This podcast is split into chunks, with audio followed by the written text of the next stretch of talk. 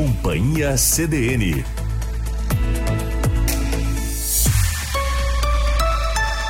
Carla Torres e João Pedro Vandersand.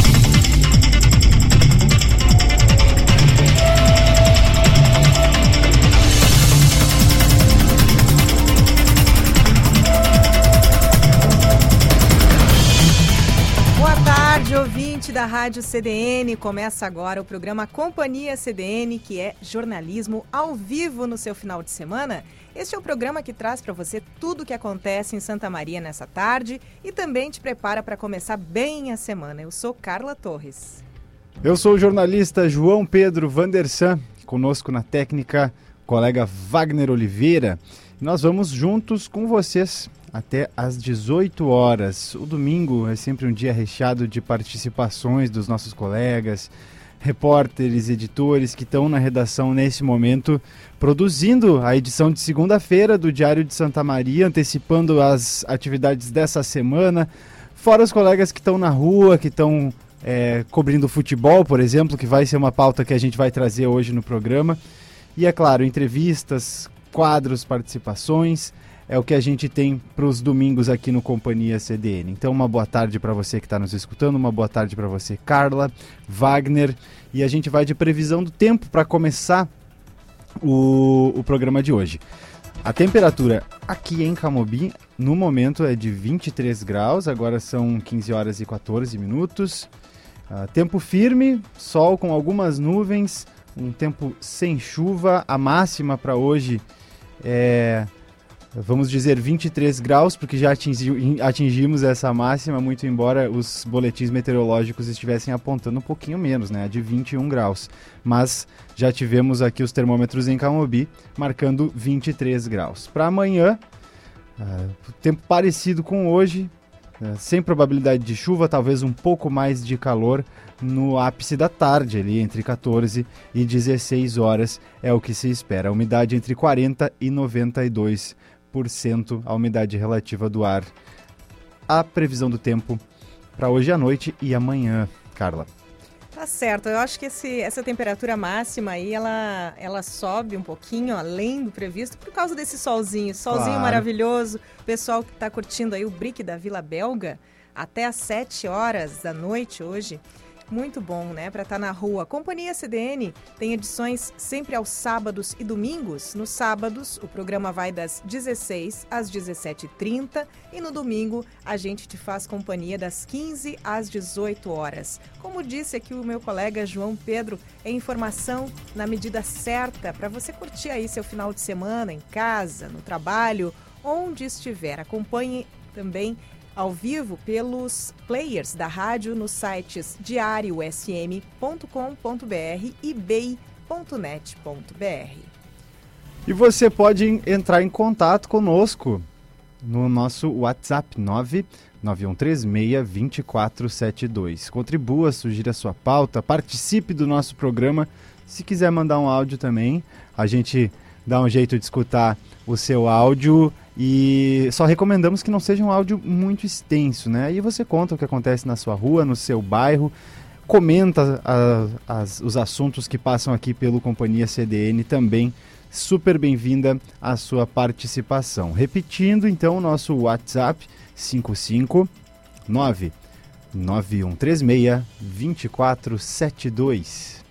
E para os domingos a gente sempre tem quadros especiais, é um programa longo Preparamos sempre aí algumas entradas especiais de colegas, de colunistas também, quadros mais longos, enfim. Tem os destaques do diário, como no sábado, né? O momento em que você acompanha os principais temas da edição de final de semana do Diário Impresso e também passamos pelo plantão do jornal nessa tarde. É isso. O quadro em alta no Twitter, que daqui a pouquinho a gente já dar esse repasse na rede social, você fica por dentro do que acontece nessa rede, que é uma das que mais movimentam informações no Brasil e no mundo. Hoje, assuntos como cinema, televisão, muito samba também. Olha só. A gente tem esporte, atualizamos o placar do jogo decisivo entre Inter SM e São Gabriel. O Inter de Santa Maria precisa ganhar e torcer por um tropeço do São Paulo de Rio Grande para passar a segunda fase para a segunda fase da divisão de acesso do Campeonato Gaúcho. Se o São Paulo perder, o Inter de, de Santa Maria precisa apenas do empate. O colega Gilson Alves está em São Gabriel e vai trazer informações direto do estádio Silvio de Faria Correia. Também vamos ficar por dentro de alguns números sobre a Feira do Livro de Santa Maria, que terminou ontem. Você confere conosco inclusive o top 10 dos mais vendidos da Feira do Livro, além, é claro, de um balanço sobre as vendas durante esses 16 dias de feira entre 30 livreiros que estiveram expondo obras literárias por lá. Olha só, e tem o Plantão B também, agora no início do programa, você acompanha o que é notícia nos setores de trânsito e segurança pública.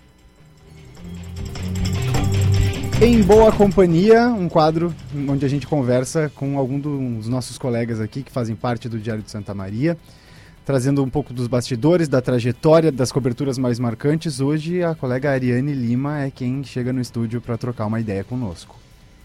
Quadro Empreender pelas Redes traz sempre um caso de empreendimento em que a ideia ou negócio se estrutura e se relaciona com seus parceiros e clientes via redes sociais.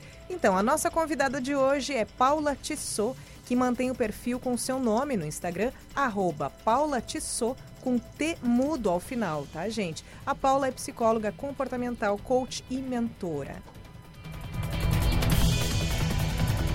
O quadro Moda para Aqui é uma coluna assinada pelo publicitário e professor universitário Alessandro Felipe e pela mestranda na área de Direitos Emergentes na Sociedade Global, da UFSM, e ativista ambiental, a Antonella Pitinin. Hoje é com ela, o Moda para Quê? Ela vai falar sobre os resíduos, sobre a a destinação correta e consciente dos resíduos que a gente gera no dia a dia. Esse quadro, então, é uma conexão entre vários assuntos. No centro, a moda, mas também o comportamento e outras diferentes áreas, como o meio ambiente, a tecnologia, a economia, para construir, desconstruir e repensar a moda. O tema de hoje, então, lixo zero, com a participação da Antonella Pitinin. Ela fala da segunda semana do lixo zero em Santa Maria, que começa no próximo sábado. É isso, e para fechar o programa nos domingos, a gente sempre conta com a nossa cronista, a Natália Arantes, é, trazendo sempre um, um, uma reflexão, um pensamento para o nosso fim de domingo. Então, é, de momento, essa nossa escalada de hoje, antecipando um pouco dos conteúdos do programa. Vários, vários deles a gente ainda não falou, né, Carla? Mas sempre bom lembrar que vamos estar tá eh, procurando atualizar aqui o placar de Inter SM São Gabriel, junto ao Gilson Alves. Daqui a pouco a gente faz um contato com ele uh, daqui a uns 25 minutos, quando fechar o tempo do primeiro tempo do jogo. E para começar o programa hoje, como a gente já adiantou, Agora 15 horas 20 minutos, temperatura em 23 graus. Quem está aqui conosco para trazer algumas informações dos, das, dos setores da segurança pública, trânsito, Rafael Menezes, seja bem-vindo mais uma vez ao Companhia CDN. Muito obrigado, João. Obrigado, Carla. Boa tarde para vocês. Tarde. Boa tarde a vocês, os ouvintes. Uh, tivemos um final de semana, por sorte, final de semana tranquilo na área policial. Né? Não tivemos nenhum crime grave. Infelizmente, uh, noticiamos ontem né, a, a, tragédia aquela do menino de 14 anos que faleceu depois decorrência de um choque elétrico. Foi uma, a notícia mais pesada que a gente trouxe esse final de semana. E atualizando agora as informações, acabamos de postar em bem.net.br que festas clandestinas foram encerradas em Santa Maria durante esse final de semana. Em uma das festas haviam cerca de 200 pessoas no distrito de Santo Antão. E na outra festa tinha, tinha 70 pessoas que foi numa chácara no bairro Diácono João Luiz Pozobon. E durante essa fiscalização uh, foi também descoberto na, nessa na Diácono João Luiz Pozobon, foi na madrugada de sexta para sábado, também uma fábrica de gelo clandestina. Opa! Né? Também tinha uma fábrica de gelo clandestina. Né? Tinha uma câmara fria sem autorização da vigilância sanitária, todos os procedimentos, porque a gente sabe que tem toda a questão de, de higiene, saúde pública, enfim, foi descoberta junto com isso aí. Né? O proprietário do local foi notificado pela prefeitura e pela Brigada Militar que emitiu um termo circunstanciado. E aí foram feitas algumas abordagens, abordagens em vias públicas e o que chama atenção que na Praça Saturnino de Brito, durante a abordagem no local, cerca de 80 pessoas estavam aglomeradas. E ao chegarem lá, a equipe de fiscalização foi hostilizada e foram recebidos aí a pedradas. Né? Os agentes aí foram recebidos a pedradas pelos, pelos frequentadores do local. Foi, foram feitos aí uh, algumas abordagens e três homens foram detidos e conduzidos à delegacia de polícia para registro. Em seguida, eles foram liberados. Eles vão responder, é claro, por isso. Mas é, é impressionante, né? O pessoal está fazendo o serviço deles. Sim. Né? Que agressividade, né, gente? É, foram recebidos a pedradas. Né? A equipe foi hostilizada e foram então recebidos aí a pedradas pela, pelos frequentadores local na Praça Saturnino de Brito.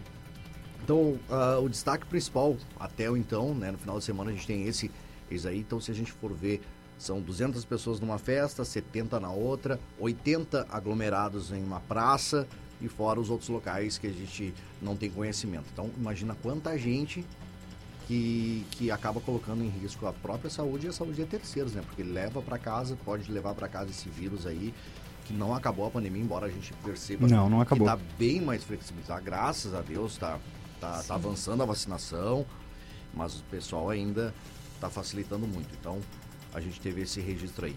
E impressiona, mesmo com reaberturas, com possibilidades de entretenimento que já é, por exemplo, os, os horários já, tão, já não estão mais restritos e continua-se fazendo festas clandestinas, por exemplo. Isso é, foge um pouco a compreensão, né, é, Rafael? É, a pessoa pode dizer assim, pô, eu, pô, eu mesmo, particularmente, também estou cansado de ficar em casa. Todo mundo está cansado, né? Precisa sair, ter, ter vida social, mas foi necessário, foi necessário. Mas se tu queres ter um pouco mais de, de liberdade, pega tua esposa, teu amigo, vai num barzinho, escuta uma música ao vivo, né? Não há necessidade de, de, de, fazer uma festa clandestina né? nessas proporções. Uhum. Então, até aí, aí, até esse momento, eu não sei até onde vai o ponto da ganância né? pelo dinheiro da, das pessoas. Pô, vou fazer uma festa para ganhar dinheiro, porque todo mundo está precisando de dinheiro. Todo mundo teve que fechar os seus estabelecimentos, teve que restringir os acessos e isso acabou, claro, ocasionando um problema financeiro com todo mundo. Mas ainda não é hora e a gente viu que toda essa pandemia, a questão do dinheiro não significou nada, né? Muita gente com muito poder aquisitivo acabou pegando a doença e vida a óbito. Então, o momento, se já esperamos até agora, esperar um pouquinho mais aí não, não custa por nada. Né? Com Certamente. O pessoal se empolga, né? Porque a gente tem, em média, metade da população já com todo o ciclo de vacina completo, né? Mas isso não quer dizer que não possa é, ocorrer uma reincidência, né? Exatamente. Então, cada um pandemia. tem que fazer a, a sua parte, né? Esperar e a gente percebe né, que nesse, nessas, nessas festas clandestinas, a, a maioria são jovens, uhum. que acabam sendo negacionistas, não acreditam às vezes, ou, ou acreditam que já está com a primeira dose, já está tranquilo, ou minha mãe em casa já está com as duas, eu estou tranquilo, posso não. Isso é uma coisa que todo mundo tem que tomar ainda cuidado e ter a consciência, né? Que, que a pandemia não acabou. Exato.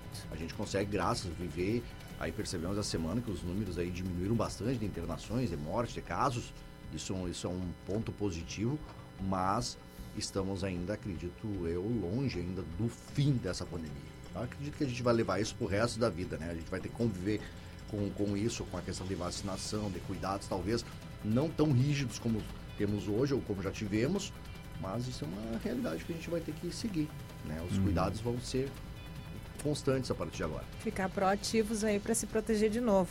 É, e é incrível como as pessoas que nesse momento poderiam estar de forma consciente aproveitando os, os bons resultados que a vacinação tem gerado, ou seja, podendo voltar um pouco à sua vida social de forma responsável e, e ver que ainda há adesão, por exemplo, a festas clandestinas, esse tipo de coisa, é uma notícia é, bastante preocupante. Ontem eu ouvi um colunista famoso falando sobre a, ele estava falando sobre o passaporte vacinal, na verdade, mas ele falava sobre a liberdade, né? As pessoas querem ter liberdade, mas esquecem que a liberdade sempre implica em responsabilidade, né? Exatamente. né? Então, se você quer aproveitar a sua liberdade, você tem que se responsabilizar pelos, pelos seus atos. E a gente vê, por exemplo, pessoas é, apedrejando o, a viatura da polícia que está fazendo o seu trabalho, né? É, aqueles profissionais que ali estão, eles deixaram famílias em casa, né? Estão ali virando a madrugada. Eu, eu uh, eu vejo isso assim, a, dá para dizer que é uma ignorância né, das pessoas. Com, com certeza. É, eu acho que nada, não só nessa, nesse quesito, mas nada justifica a agressão, a, a violência. Na verdade, nem sei se daria para a gente considerar ignorância, porque eles sabem muito bem o que a polícia foi fazer, uhum. é falta de educação mesmo. Exato, falta de Eu educação. Exatamente. É Resumindo, é, mais... uma falta de educação né, com os profissionais que ali estão exercendo seu serviço, porque Sim. muitos dependem dali para poder sustentar suas famílias, né? E aí estão lá, deixam a esposa, filhos em casa para poder virar uma madrugada na rua e assim serem recebidos. Infelizmente, é, é, chocante, né? A gente e triste a gente ter que relatar esse tipo de coisa. Sim. Rafael, muito obrigada e um ótimo trabalho para ti. vocês também, obrigado. Obrigada. Valeu. Valeu. Bom trabalho, Rafael.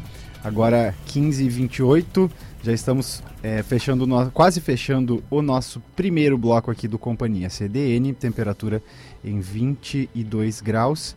Mas agora a gente fala.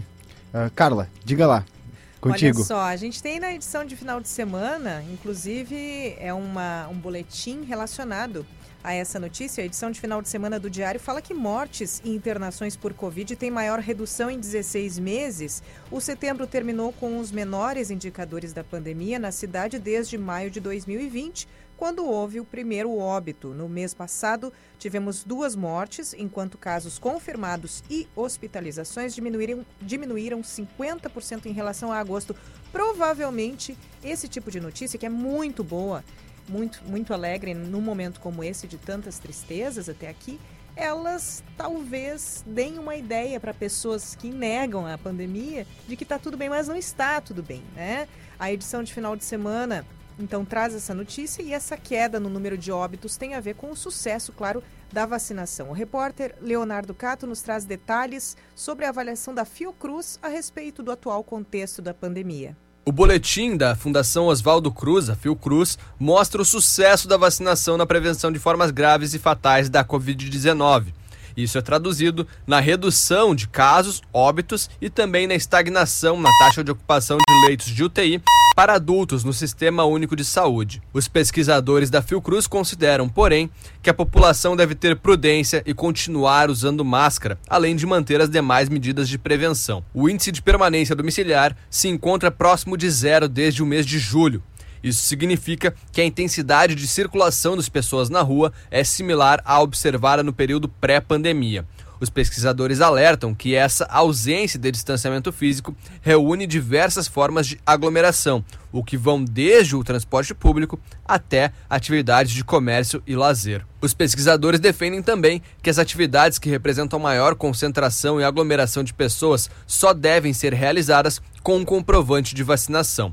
Os cientistas que integram o Observatório Covid-19 avaliam que não é prudente falar em prazos concretos e datados para o fim da pandemia, mas garantir que sejam tomadas as medidas necessárias para que esse dia possa se aproximar com maior rapidez. Para a Rádio CDN, Leonardo Cato.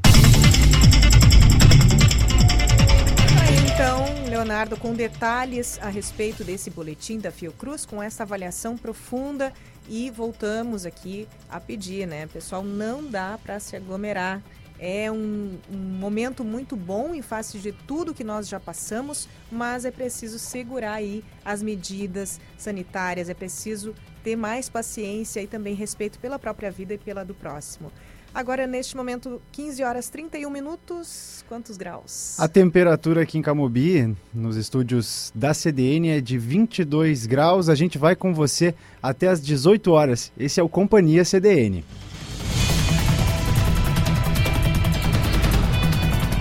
Certos momentos geram dúvidas para o futuro, mas a KL Corretora de Seguros está há 30 anos ao seu lado, superando desafios. Em tempos de preocupação, sua casa é um abrigo mais frequente e o seguro residencial protege seu patrimônio contra imprevistos que tirem sua tranquilidade. Conheça esse e outros seguros em nosso site e redes sociais ou pelo número 3222 8444 e em Santiago no telefone 3251 0144.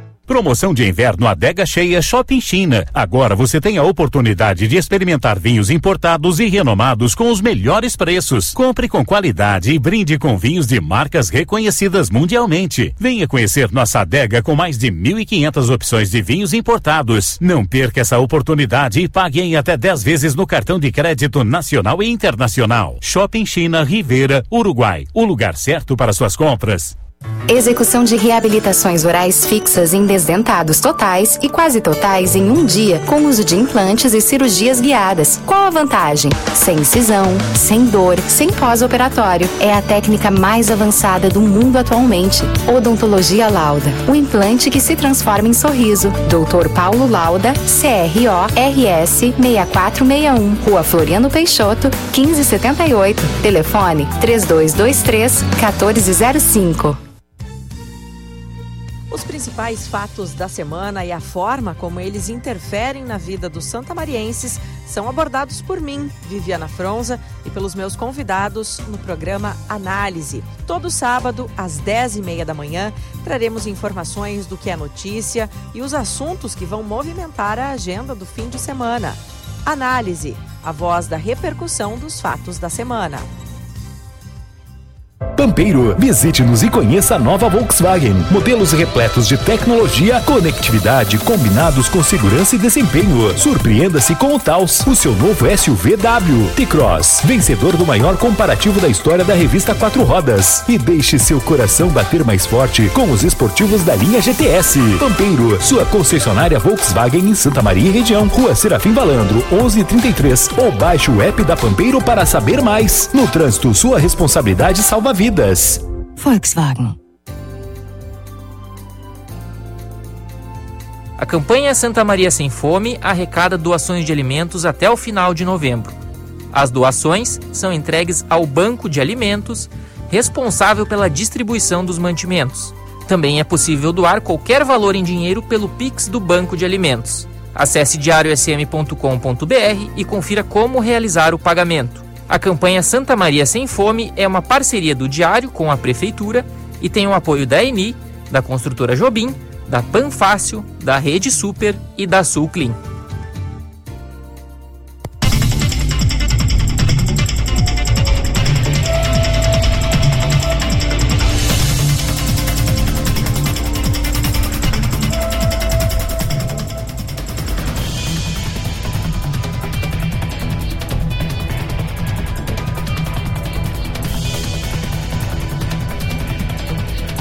Aí, voltamos, é o Companhia CDN no ar às 15h35.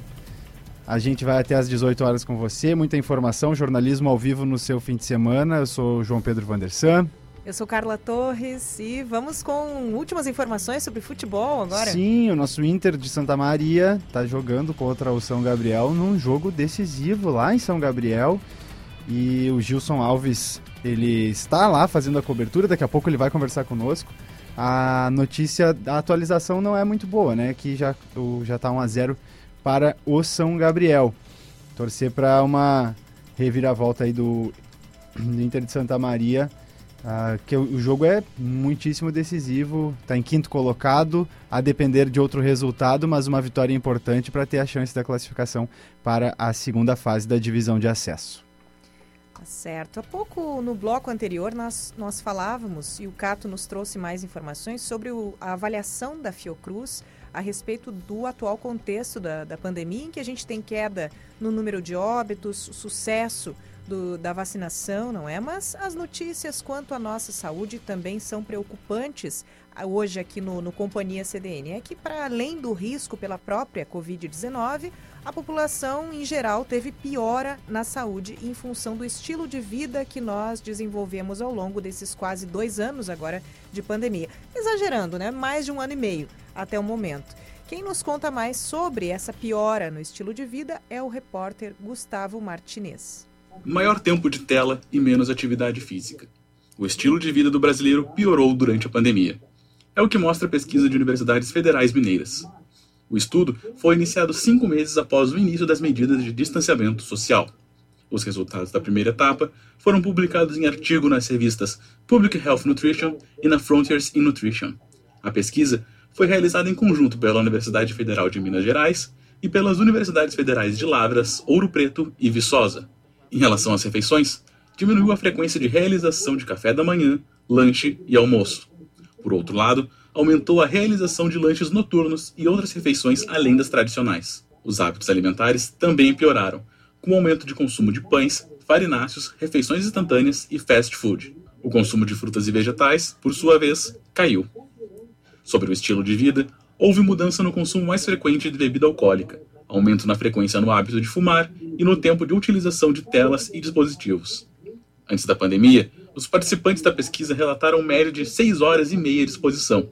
Durante a pandemia, esse número subiu para 10 horas por dia. Os voluntários que responderam ao questionário informaram praticar em torno de 120 minutos por semana no período pré-pandemia, e o índice caiu para 80 minutos por semana com as restrições para evitar a circulação do novo coronavírus. A recomendação da Organização Mundial da Saúde é uma prática semanal de 150 a 300 minutos. Para a Rádio CDN, Gustavo Martins.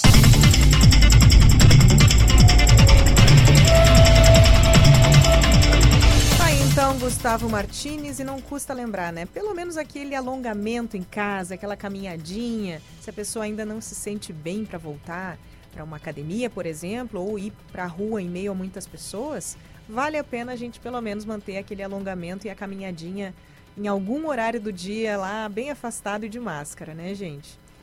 E a agenda deste domingo, ó, vamos lá, saindo de casa é, uma, é um bom começo, ó, saindo para passear pelo menos. A agenda deste domingo para Santa Maria está bem variada. A gente tem o retorno do BRIC da Vila Belga, que começou agora às 15 horas e vai até às 19 horas. São 205 expositores que estão organizados em bancas de produtos que variam, variam entre artesanatos, doces, salgados, livros e brechós. A gente tem show com Paulo Maxwell e da banda Lentes Tropicais também.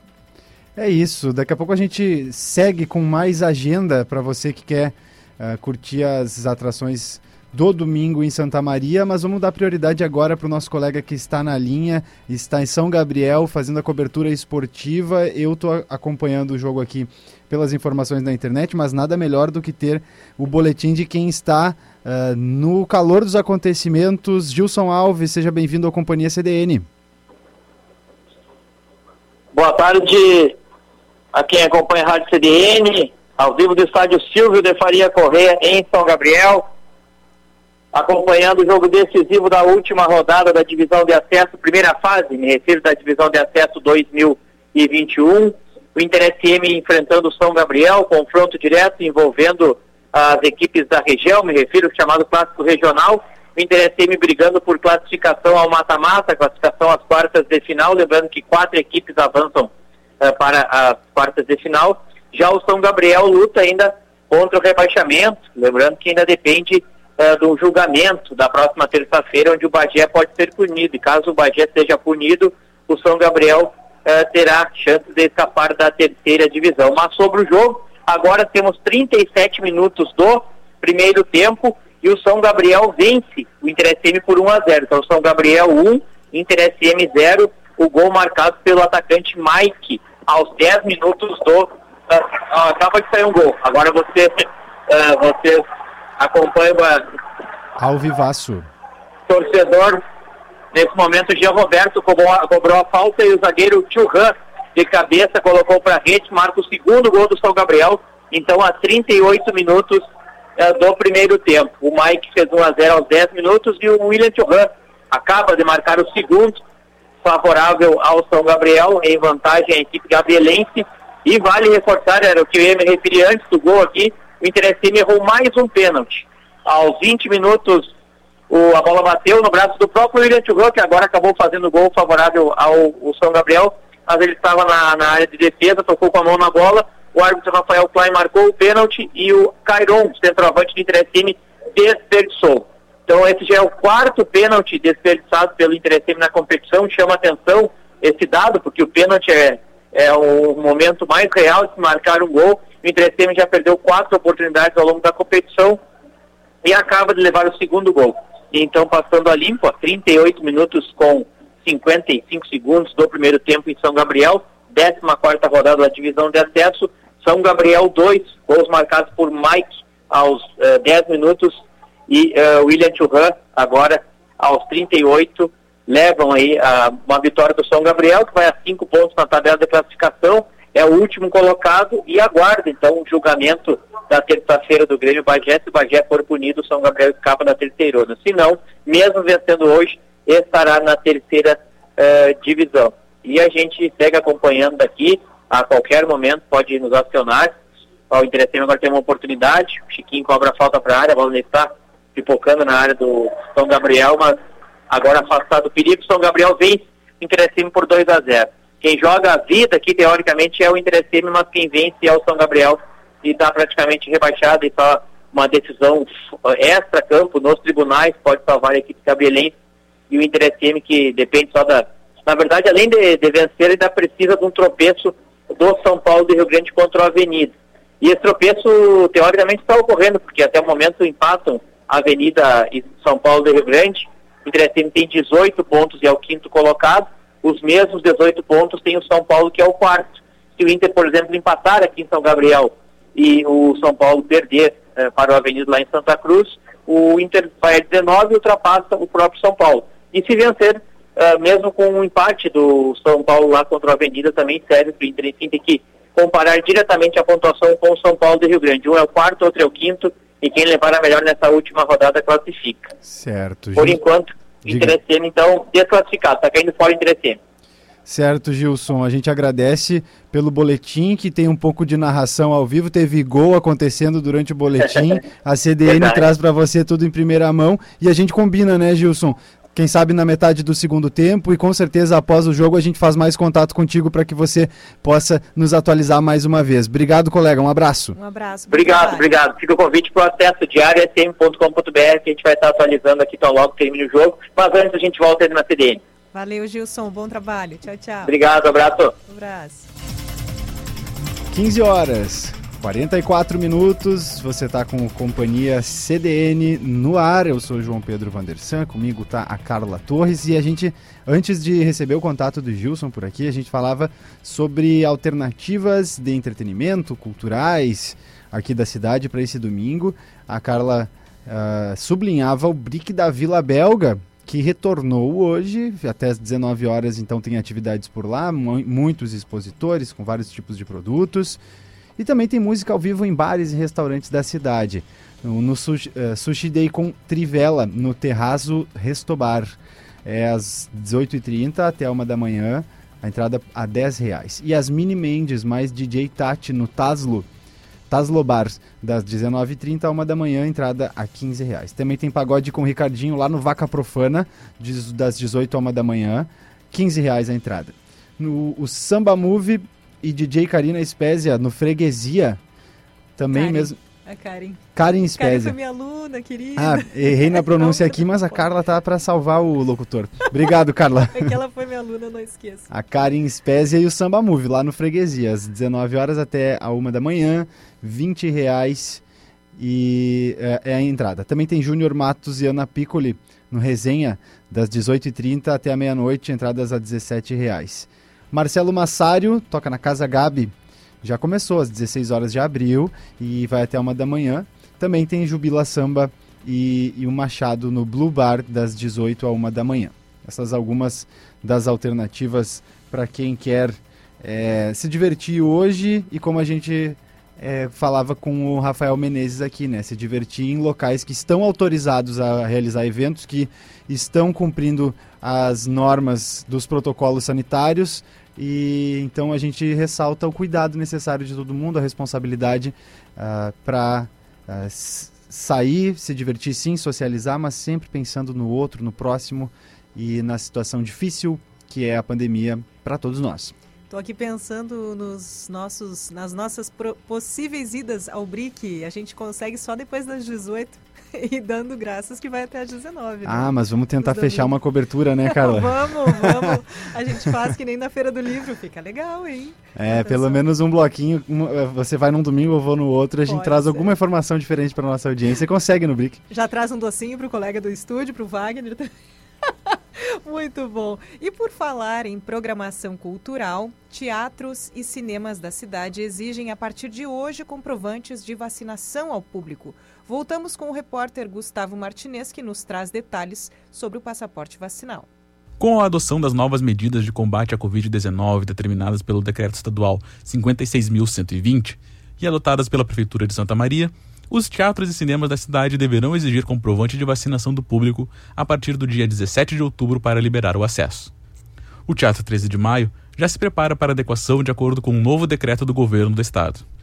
Segundo a direção do 13, a partir do dia 17 será necessária a apresentação de comprovante vacinal e serão liberados 120 lugares. O Espaço Cultural Victório Facim já havia optado pelo passaporte sanitário desde o dia 2 de outubro, antes da adoção das medidas pelo município. A mudança foi bem recebida pelo público na ocasião e levou a administração do espaço a acreditar que essa decisão terá impactos positivos, pois os espectadores se sentem mais seguros com as medidas e tendem a comparecer mais aos eventos. Ainda assim, serão liberados apenas 30 assentos para o público. Já nos cinemas, ainda não há um consenso. A Arcoplex Santa Maria, que fica no Royal Plaza Shopping, informou que ainda não há nada acertado e que espera uma decisão nacional da empresa para se posicionar.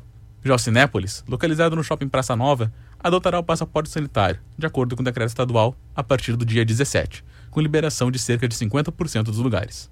Para a Rádio CDN, Gustavo Martins. Certo, obrigado ao colega Gustavo Martins, que traz as informações sobre as normas aí dos teatros e cinemas em relação ao passaporte vacinal para nossa região aqui de Santa Maria. Você está ouvindo Companhia CDN, eu quero retomar uh, o contato para você participar do nosso programa. Né? Você que uh, já foi ao Brick da Vila Belga, conta para aí como é que tá, tá, como é que está correndo, o que, que você adquiriu, uh, o saudoso a Brick da, da Vila Belga está de volta. Então, para entrar em contato com a Companhia CDN, o WhatsApp é 99136-2472. Eu vou repetir com toda calma: 99136-2472. E quem mora em Santa Maria, a gente segue com a pauta de cultura por aqui. Quem mora em Santa Maria já ouviu falar do palhaço Catupiri, né? Ele é representado pelo ator Felipe Mendes. E se você não ouviu, vai ouvir em breve, a começar aqui pela história dele no Companhia CDN, agora mesmo. E a reportagem é do Leonardo Cato. Tem gente que tem medo, tem gente que adora. Tem criança que ri e criança que chora. A figura do palhaço é, por vezes, um enigma, por vezes, uma diversão. Há quem faça do palhaço a vida e a profissão. Rimas à parte, Santa Maria convive com um cara alto, de nariz vermelho, cara pintada e voz fina já há algum tempo. Seja voando sobre a Avenida Rio Branco e Praça Saldanha Marinho, içado por um guindaste, andando pelas ruas ou nos palcos, o palhaço Catupiri faz parte de eventos públicos, de musicais de Natal, de festas particulares e eventos corporativos, de projetos presenciais e da internet, e se tornou um símbolo da arte santamariense, que encanta crianças e adultos. E é com humor e muito profissionalismo que Felipe Mendes toca a carreira artística que rende frutos a cada projeto. Por exemplo, a apresentação virtual do espetáculo Quando o Riso Bate na Porta foi indicada na Rio Web Fest 2021, o maior festival de webséries do mundo, na categoria Melhor Teatro Gravado, e também o programa do Catu, como melhor vlog. Ali pelos 14 anos eu comecei a dançar, então me apaixonei pelo mundo da, das artes, o mundo da dança. Conheci muitas pessoas é, da arte ali, né, do meio da dança e do meio da arte em si. É, no ano de 2010, do ano de 2007, eu comecei a trabalhar como palhaço. E aí foi o Lisandro Souza, um maluco, maluco, maluco, maluco da cabeça, que me deu uma oportunidade para trabalhar num evento, direto em um evento. Então eu já comecei a trabalhar como palhaço em evento. Em 2010 eu entrei numa companhia é, a Companhia Sorriso com Arte aqui de Santa Maria. Da, uh, e aí eu comecei a dar aula de dança nessa, nessa companhia e também a uh, integrar o espetáculo que eles vinham criando com um personagem de, de palhaço, né? Eu era um personagem de, de palhaço. É, então, esse personagem já se passou a ser chamado de Catupiri, porque uma vez nós estávamos fazendo um brainstorm e aí eu tinha um bonequinho na minha mochila que se chamava Catupiri. Por que, que esse bonequinho se chamava Catupiri, eu não sei. Mas nós, em cima, em cima do brainstorm, falaram, ah, mas que nome podia ser personagem, não sei o quê. Eu disse, olha, eu tenho um personagem aqui na minha mochila que é muito engraçado, que é, que é muito bonitinho, assim. E ele se chama Catupiri, né? E aí, uh, Aí, ah, dentro do brainstorm, falou assim: tu tem que se chamar Catu e a outra pessoa que vai fazer a dupla contigo, que na época era o Gia Mendes, depois trocou para outras pessoas, né? Aí uh, ele era o Pili, eu era o Catu, e aí eu disse: mas se o meu nome é Catu, meu sobrenome é Piri, né? O poder que a arte tem, né? O.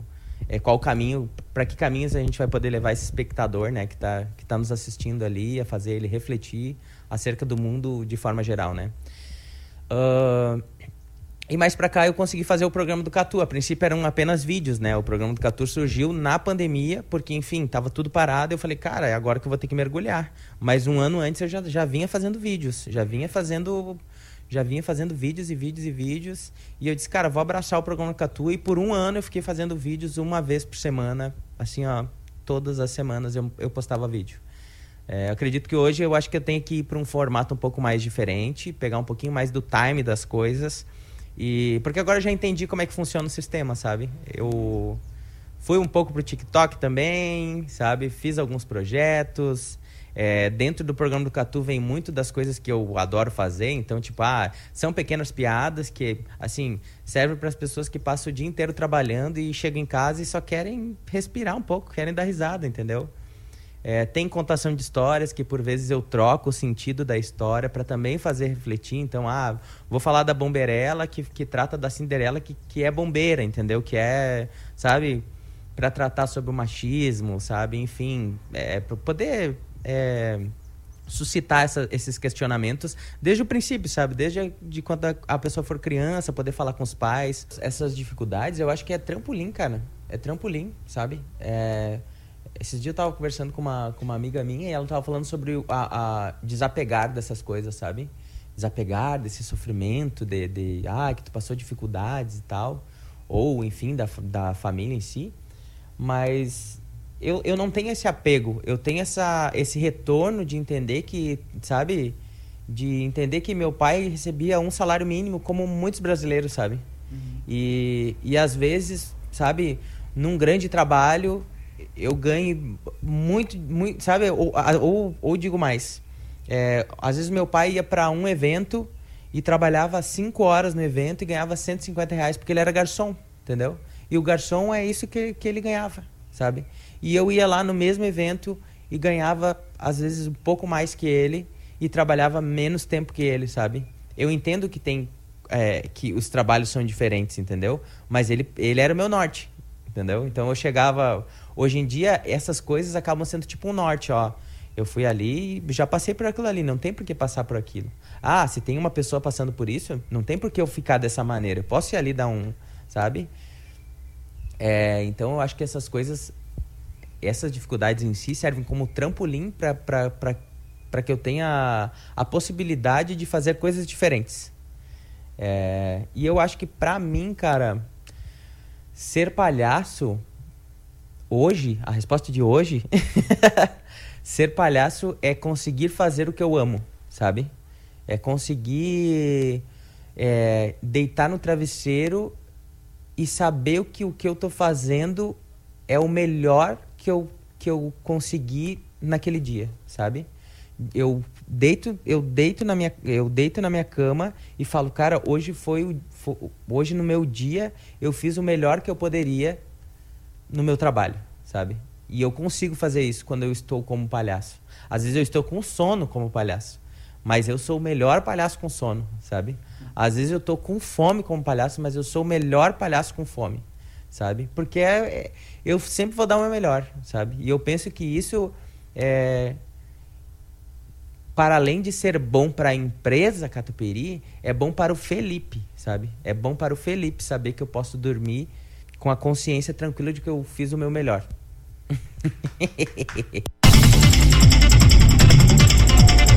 Aí o depoimento do Felipe Mendes, ou o palhaço Catupiri, falando sobre a sua arte, nessa entrevista, verdadeiramente uma entrevista é, realizada pelo colega Felipe Cato.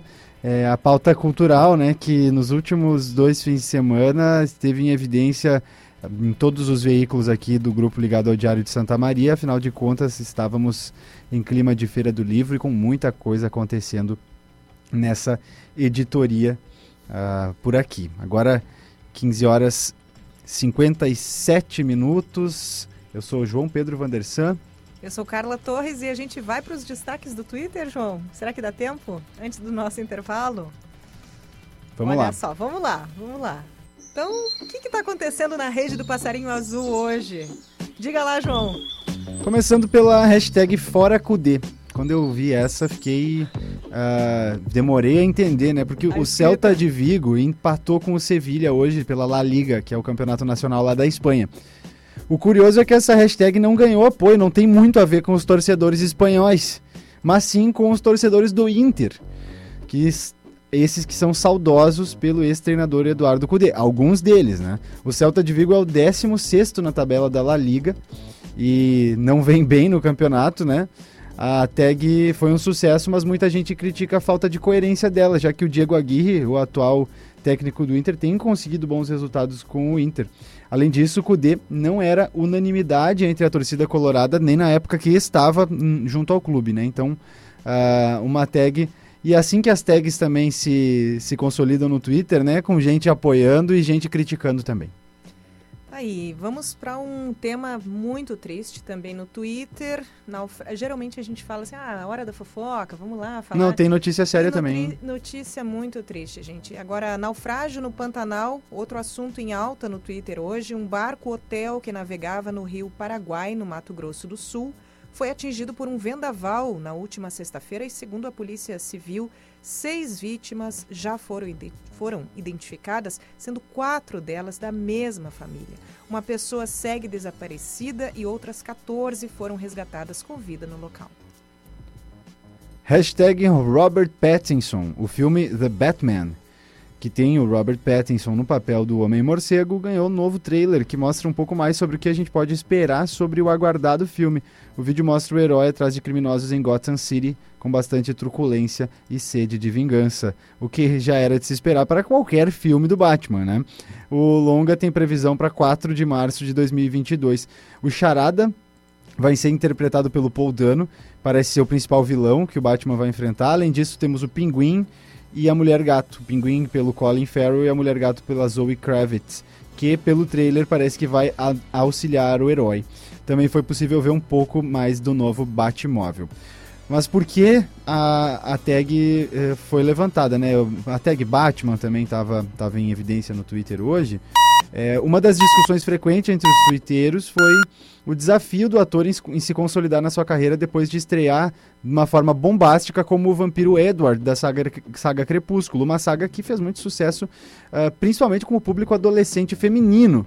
E depois de muitos papéis, o Robert Pattinson emplaca um papel de destaque com um público bem diferente do Crepúsculo, né? Que é o Batman, da uh, um quadrinho da DC, muito voltado para um público jovem, adolescente também, mas masculino.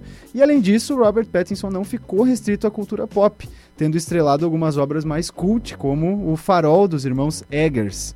A hashtag Batman e a hashtag DC Fandom também foram erguidas hoje relacionadas a esse assunto, né? O esperado trailer, mas a discussão sobre o ator que interpreta o Batman uh, muito em alta também em função uh, desse papel inesquecível do Robert Pattinson enquanto Edward do Crepúsculo.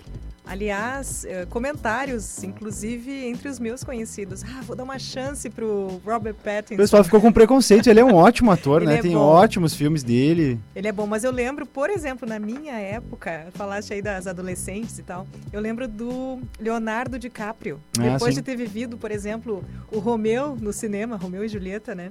Eu lembro, assim, de ter criado em torno dele, ter se criado em torno dele essa aura de, ah, o gatinho, que hum. não, não tem nada a ver com como ator, ele é ótimo ator. Sim, e a partir sim. de certo ponto, acho que todo mundo passou a respeitá-lo. Tomara que seja esse o momento na vida do Pattinson ah, também. Ah, a descer, a descer. E para terminar, então, que a gente já está entrando aqui no nosso intervalinho, seleção do samba, tá entre as as hashtags hoje no Twitter, tags com, como São Clemente, Mocidade, Mangueira, estiveram em alta hoje de manhã. Isso porque estreou o programa Seleção do Samba na Rede Globo. O programa, no programa, cada escola de samba apresenta três sambas enredo que são votados por jurados selecionados pelas agremiações. Esse é um procedimento tradicional do Carnaval Carioca, mas agora passa a ser transmitido na TV. O programa é apresentado pelo jornalista e narrador Luiz Roberto Paranhos, ao lado do carnavale carnavalesco Milton Cunha e da cantora Tereza Cristina. Agora 16 horas 2 minutos.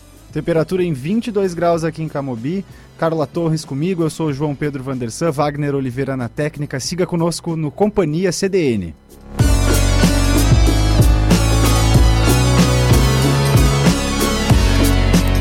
Sim, sim, eu vou pra Oral Sim Pra, pra minha vida melhorar Ri, ri, quero voltar a sorrir Ha, ha, sorrir e gargalhar Eu vou abrir a porta pra felicidade Curtir a família, amigos, sorrir à vontade Oral Sim, a rede de implantes dentários número 1 um do Brasil. O nosso carinho constrói sorrisos. Em Santa Maria, na Avenida Nossa Senhora Medianeira, 1658. Agende a sua avaliação 3028 3398.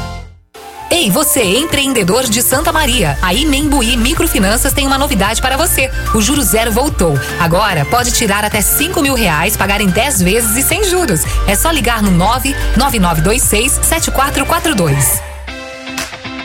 Colégio Nossa Senhora de Fátima, 69 anos educando com base no Evangelho e nos princípios palotinos de educação. Faça parte dessa história. Oferecemos berçário, educação infantil, anos iniciais, anos finais e ensino médio. Colégio Nossa Senhora de Fátima, educação e humanização para toda a vida. Fone 3033 8950.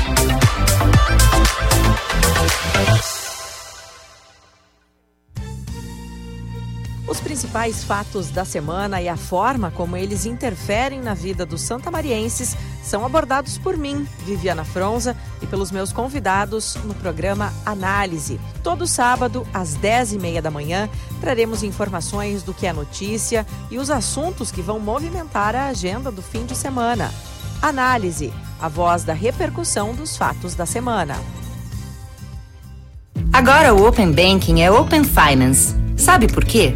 Porque esse sistema financeiro aberto não é só sobre bancos. É como o Sicredi, que oferece o mesmo que um banco, mas trata você, seu dinheiro e a sua região com mais cuidado. Quer ficar por dentro? Estamos abertos para informar você. Acesse cicred.com.br barra Open Finance. Cicred. Gente que coopera, cresce. Práticas sustentáveis, ações para um mundo melhor, dicas para evitar o desperdício de alimentos. Tente ir ao mercado no dia de descontos e escolha as frutas da época, que são mais baratas e mais saborosas. Ao invés de comprar a comida pronta, pegue seus ingredientes favoritos e cozinhe em casa. É mais barato e você vai poder temperar do seu jeito. Se sobrar comida, seja criativo. Faça receitas que aproveitem as sobras. O indicado é cozinhar apenas a quantidade certa que será consumida, mas em caso de sobra, congele sempre que que possível. Acompanhe mais dicas na semana que vem ou veja mais práticas sustentáveis no site h2hoje.com. Uma iniciativa Diário, Prefeitura de Santa Maria, Corsã, Evoluir nos Define e Governo do Estado do Rio Grande do Sul. Novas façanhas.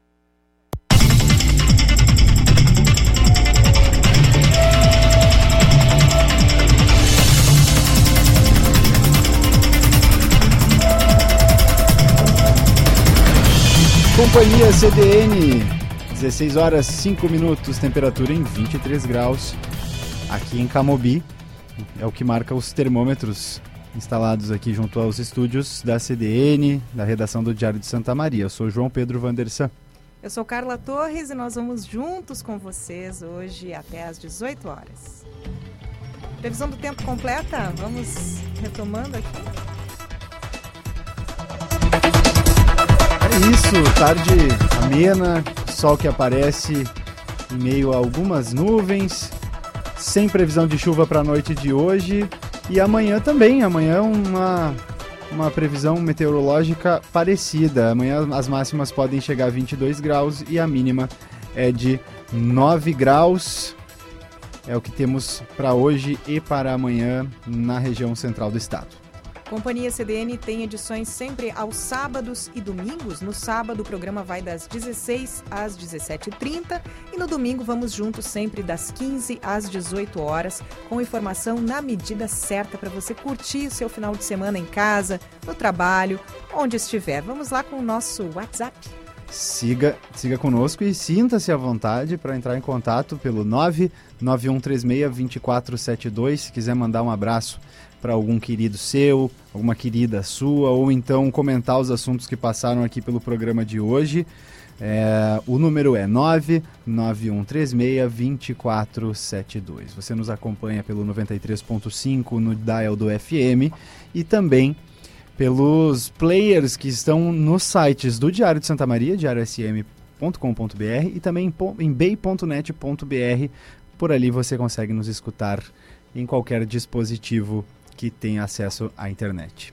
Inclusive, você pode participar deste momento que a gente vai começar agora. Você pode enviar sua pergunta e participar da entrevista que começa aqui no Empreender pela Sugerir entrevistados também, né, Carla? Exatamente. Ao final da entrevista eu pensava em fazer essa chamadinha pelo WhatsApp, né? Falar do nosso WhatsApp de novo e dizer que o pessoal, por favor, mande aí a sua sugestão. Todo mundo conhece alguém que poderia estar no Empreender pelas Redes, eu tenho certeza disso. Com certeza, porque o Empreender pelas Redes é o quadro em que você conhece um empreendimento que se desenvolve pelas redes sociais. A nossa convidada de hoje é Paula Tissot. A Paula é coach e mentora com formação reconhecida pelo Instituto de Liderança e Mentoria de Londres e formada em neurociências aplicadas à gestão pelo ISAI FGV. Ela consolidou a sua carreira no Sebrae, no Paraná, como coordenadora estadual do Empretec, na startup curitibana Contabilizei onde ela foi gerente de produto, liderando times ágeis e de alta performance. Hoje, como empreendedora, a Paula trabalha com o desenvolvimento de pessoas por meio das neurociências aplicadas à agilidade emocional, liderança e comportamento empreendedor. O perfil da Paula no Instagram é arroba Paula Tissot, com aquele T mudo no final. Então, assim, assim como a Paula, a gente tem aí pessoas que lidam com os mais diversos nichos, estão nas mais diferentes atividades, que pode ser você que está nos escutando ou um conhecido conhecida sua. Muito boa tarde, Paula. Nos ouves? Boa tarde, pessoal. Prazer estar com vocês. Prazer te receber. Eu acompanho o perfil da Paula faz um tempo já, acho que mais de mês. Converso com a Paula eventualmente e disse para ela esses dias: Paula, vem participar, que eu acho que o teu trabalho é muito interessante e se desenvolve de uma forma muito inteligente pelas redes, né? A gente gostaria de saber, Paula, como é que tem sido essa tua trajetória, né? Essa tua formação é muito sólida e, e, com certeza o mercado digital se abriu muito ultimamente. A gente vê um movimento muito forte, por exemplo, desde o início da pandemia, né? Não sei se foi assim para ti. Carla, se eu te falar, até o início do ano passado, até fevereiro do ano passado, eu não sabia o que significava o termo story. Sério? então, eu, eu era assim completamente offline, sabe? Atendia 100% do meu trabalho offline e para mim foi um grande desafio mudar para o digital com a chegada da pandemia. Mas foi aquele mal necessário. Então, quando chegou a pandemia, eu percebi que era ou ir para o digital ou ir para o digital. E em poucos meses eu me adaptei, eu lancei o meu primeiro curso online, é, passei a fazer a adaptação dos meus trabalhos de coaching e mentoria também através do online. E foi um processo completo de descoberta para mim, mas acho que, como você falou, foi uma grande oportunidade, porque hoje eu atendo pessoas espalhadas pelo Brasil, já atendi pessoas, inclusive, que, né, brasileiras que estão fora do país através do coaching e da mentoria, e tem sido uma experiência de muito crescimento, muito maravilhosa. O teu trabalho, Paula, ele é hoje exclusivamente feito pela internet? 100%, cara. Para te falar, ó, desde fevereiro do ano passado, eu fiz uma única palestra é, presencial é, nesse tempo todo. Então, todo o resto de cursos, palestras, os processos de coaching, mentoria, os cursos, tudo 100% online. Olha só, eu acompanhando os teus conteúdos, né, como tu sabe, faz um tempo já, eu vejo que tem muito essas eh, as dicas rápidas, fáceis de a gente aplicar no dia a dia. Por exemplo, organização do tempo. A gente tem agora uma rotina de mais de um ano e meio em que vida pessoal, trabalho, estudos, está tudo muito misturado. Teve muita coisa remota feita de casa pessoas, por exemplo, que têm filho, que tem toda uma, uma série de responsabilidades em casa, muitas vezes ficam com dificuldade de dividir a atenção ou só para o trabalho ou só para os, para os filhos, para a família. Eu vejo que tu tem uma, uma força muito grande, assim, uma, uma solidez muito grande nessas metodologias que tornam a vida ágil, né? Não sei se poderia explicar para a gente um pouquinho mais. A gente leu aqui sobre a tua formação, mas é interessante tu focar, falar um pouquinho sobre esse teu foco, né, Paula? Legal, Carla. É, basicamente, o que eu trabalho é muito esse processo de tomada de consciência. As neurociências mostram para gente que mais de 95% das decisões que a gente toma todo santo dia são decisões que ocorrem de uma forma automática, inconsciente, piloto automático mesmo, os hábitos que a gente está acostumado a tomar, os padrões que a gente veio construindo ao longo dos anos, é, muito baseado nos valores que a gente tem, no que é certo, errado, o que é mais prioritário, o que é menos prioritário. Então a gente não para muito para pensar o que, que aconteceu, né? Com a chegada da pandemia, todos passamos por muitas mudanças. Então esse processo de adaptação foi muito doído para muitas pessoas. E o que, que aconteceu? A gente saiu fazendo, dando conta do jeito que deu. Pouquíssimas pessoas de fato pararam para analisar o que, que é prioridade aqui no meu dia, o que, que qual prato eu posso deixar cair, né, caso entre Sim. uma semana aí de muito trabalho, quando é a semana de prova da minha filha. Então, a gente tem uma vida muito dinâmica e a, eh, a gente precisa olhar para tudo isso de uma forma mais estratégica, mais consciente. Então, muito do que eu ensino é a gente fazer esse processo de tomada de consciência de entender, peraí, já que eu sei que imprevistos vão acontecer, deixa eu organizar minha vida para que eu receba esse imprevisto de uma forma mais estratégica, porque senão, quando tudo é um imprevisto, a gente não dá conta. A gente começa a perceber os pratos caindo, a ansiedade chegando, a gente começando um monte de coisas e não terminando quase nada. Isso vai gerando um cansaço, não só mental, mas também emocional. Quanto mais cansado a gente fica, o que, que acontece? Aquelas tarefas que eu levaria meia hora para fazer, quando eu vejo eu estou levando uma hora. Né? Estou com falta Sim. de foco, falta de concentração. Então, esse processo de tomada de consciência, planejamento, clareza do que é prioridade, ele ajuda demais a gente a não pegar a chibata, né? Porque a gente fica naquela tentativa de tentar dar conta de tudo ao mesmo tempo, o tempo todo, e em altíssima qualidade, como se nós fôssemos é, super-humanos. E, e a gente começa a fazer escolhas realmente que fazem mais sentido para a nossa vida. Com certeza. Olha que interessante, eu não fazia ideia que a Paula. Estou falando com o João aqui, meu colega, também está te entrevistando, Paula. Eu não fazia ideia que a Paula poderia não saber fazer um story. Há quanto tempo, Paula, que tu falaste? Até fevereiro, março do ano passado, imagina, eu não sabia o que era story. Imagina, entrou a pandemia, a Paula teve que se reinventar. Eu acho isso incrível. É, eu ia, uh, boa tarde, Paula. Obrigado por conversar conosco aqui no Companhia CDN. Eu ia, inclusive, aproveitar é, esse gancho que a Carla coloca, para que você pudesse é, comentar sobre, sobre esse aprendizado que muitas vezes é o que está bloqueando algumas pessoas de alcançar melhores resultados na sua vida, na sua carreira, é, já que as ferramentas estão aí para ser utilizadas, muitas vezes elas uh, potencial para nos ajudar. Você uh, talvez seja a prova viva de que uh, dá para esse aprendizado não é tão complicado assim que dá para ter render bons frutos. Com certeza, eu acho que tudo passa por um caminho, né? Quando a gente encontra um desafio desse tamanho, muitas vezes a gente começa a fazer o quê, né? A gente entra lá, por exemplo, no Instagram e começa a seguir aquelas grandes contas que tem 100 mil, 200 mil, 300 mil seguidores e você está lá com 250, né?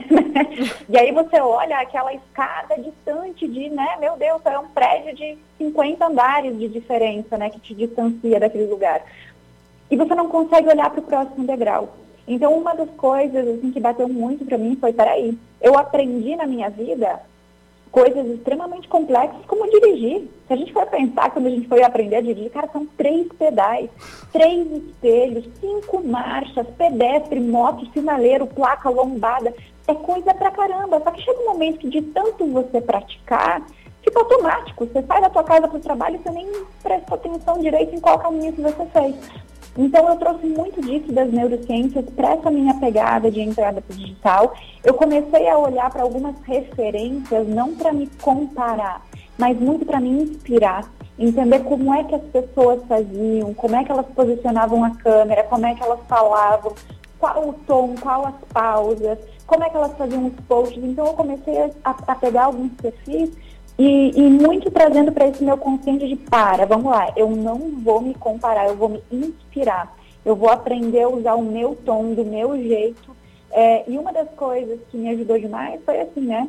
Mapear os meus medos. Isso é uma das coisas também que eu ensino demais ali no meu Instagram, é a gente lidar com nossos medos, porque você sai de um auditório ali, que, né? Eu estava acostumada a fazer workshop com 25, 30 pessoas, dar palestra para 300 pessoas numa sala, mas é aquela coisa, né? Quem viu, viu, quem não gostou, não gostou, foi embora, acabou. Quando a gente entra pro, pro, pro online, é ilimitado, você não sabe o que vai vir, né? Sim. Então eu trabalhei muito forte internamente essa autoconfiança, essa, é, essa compreensão de que a crítica, o julgamento, ele existe se eu me arriscar muito, se eu me arriscar pouco, se eu falar muito, se eu falar pouco, se eu não falar nada, se eu não tiver, inclusive, nas redes sociais, eu talvez esteja sendo criticada porque eu não estou explorando tudo que eu poderia. Então, já que a crítica e o julgamento existem, primeiro, eu vou escolher quem são as pessoas de quem eu vou escutar essas críticas, né? Sim. Pessoas que queiram o meu bem, que queiram me ver voando e que vão me criticar para me ajudar a dar o passo para o próximo degrau. E, e, a segunda coisa, aprender a lidar com esses meus medos, né? De que, de fato, a gente só vai aprender a fazer um excelente post, um excelente story, primeiro fazendo vários bem mais ou menos, bem ruimzinhos, até que a gente começa a parar de fazer barbeiragem, né? Como, como a gente faz lá na hora de dirigir. Chega uma hora que a gente, de tanto praticar, para de fazer barbeiragem. verdade, verdade. Paula, e a gente está se encaminhando. Olha só, correu, voou esse nosso tempo aqui de entrevista. A gente gostaria de ouvir uma dica, alguma sugestão para quem está começando, além, claro, desse teu processo, né? Uma reflexão sobre isso em forma de dica, quem sabe, para encorajar esse pessoal. E também, Paula, gostaria de te, te pedir uma, uma, agenda, enfim, para tu passares para gente, para as pessoas que querem acompanhar melhor o teu trabalho, irem lá no teu perfil, mas também de repente já destacar aqui essa programação para os próximos próximas semanas, enfim, do teu trabalho. Legal, Carla. Eu acho que assim, ó, para esse processo de, de crescimento, gente, é entender o que, que você vai fazer, vai realmente arregaçar a manguinha e você vai se propor a fazer, e o que, que você vai terceirizar. Então, algumas coisas desse trabalho, por exemplo, a parte de tráfego, etc., que eu não entendia nada, eu terceirizei, eu fui buscar ajuda. Nossa. Outras partes eu fui experimentar, baixei alguns aplicativos, fui em alguns perfis para entender um pouco de como aquilo funcionava e me propus a, de fato, praticar. A outra coisa, eu olhei as redes sociais como parte do meu trabalho, tá? Então não é um momento de lazer, não. Se isso aqui é parte do meu trabalho, eu vou me procurar aprender a fazer, vou dar o meu melhor e vou entender que é um passo por vez na, no, no, principalmente no Instagram, é o que eu vejo a constância. Quanto mais você faz e mais está presente, com clareza do que você quer construir, é, mais você vai avançar. E é claro, né, quando a gente sabe onde a gente está indo, já está com um tom legal, você apostar um pouquinho em tráfego, colocar um pouquinho de dinheiro nos posts certos para chegar a mais pessoas, ajuda demais a, a você né, poder acelerar esse processo de de alcançar a, a, as pessoas que você gostaria para o seu perfil.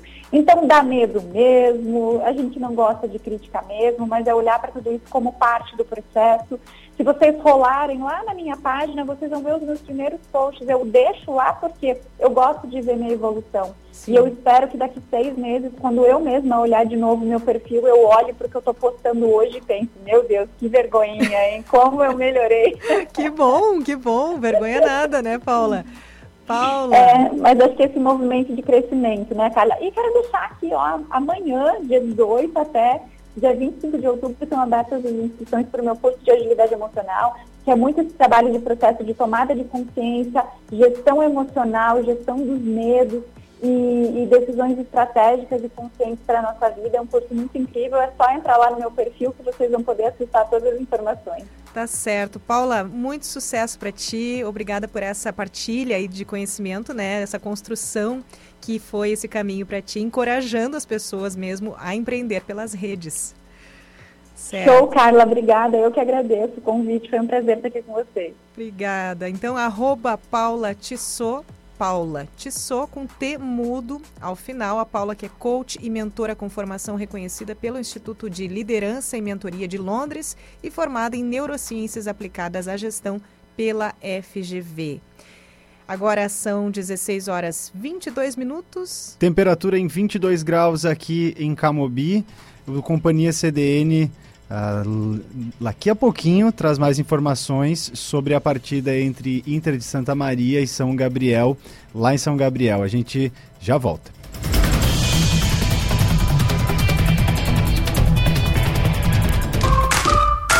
Comprar ou vender seu imóvel, confie na equipe que mais vende Nilo Imóveis, especialistas na comercialização de imóveis. Acesse imobiliarianiloimóveis.com.br e saiba mais.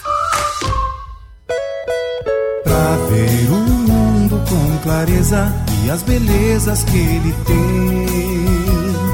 A ótica Norberto traz esse mundo pra você também.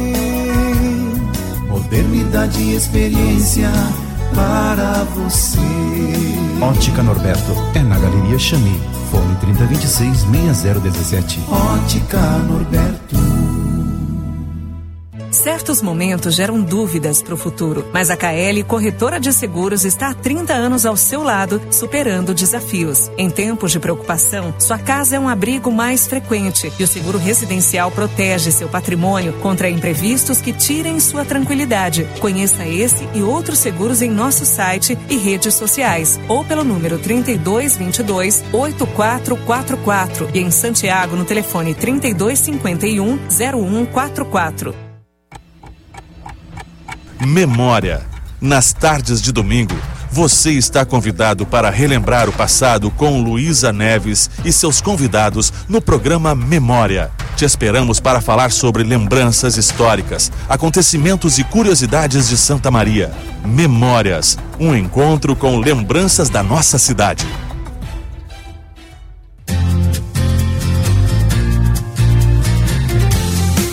Farmácia e Laboratório Homeopático Cruz Vermelha, desde 1926, com uma linha diversificada homeopática, fitoterápica, chás medicinais, cremes, loções, shampoos, entre outros. Aberto das 8h30 às 18h30. Fone 3222 7388.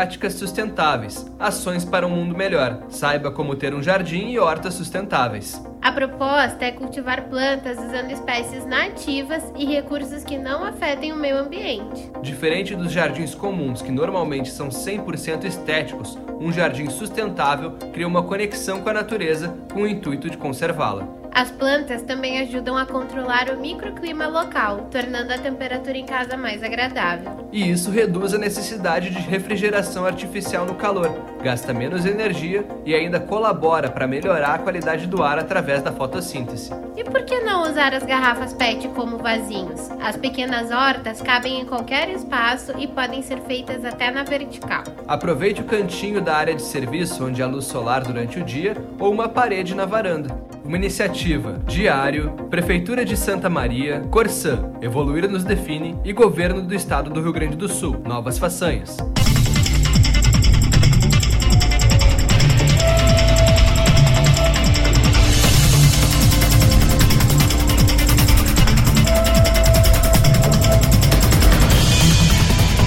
CBN com você até às 18 horas. Eu sou Carla Torres. Eu sou João Pedro Vandersan. A temperatura agora em Camobi é de 22 graus, são 16 e 26. É hora de conversar um pouco por aqui na nossa coluna com o Márcio Grings. É isso, Carla? É isso mesmo. O Márcio que já adiantou aqui é sobre Beatles o assunto hoje. Opa, então estou interessado. E aí, Márcio, nos escuta? Boa tarde, João. Boa tarde, Carla. Boa tudo tarde, bem? tudo bem. Pois é, né? Que é um, é, um, é um tema que sempre parece candente, né? Coisa incrível, uma banda que já tem aí seus 51 anos de, de, de solução e nós continuamos falando em Beatles, né? Isso é Isso sensacional. Mesmo.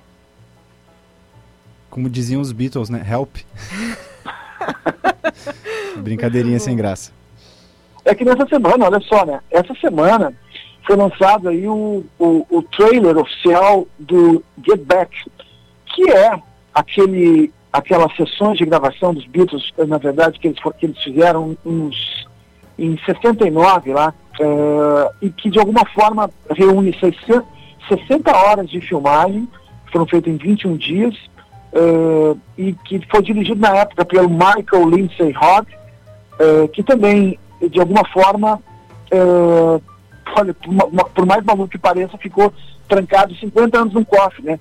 Esse filme chegou a sair em versões, vamos dizer assim, semi-oficiais na época, ou seja, tem várias versões piratas e coisas, tanto de áudio quanto de vídeo, mas nunca houve um lançamento oficial, né?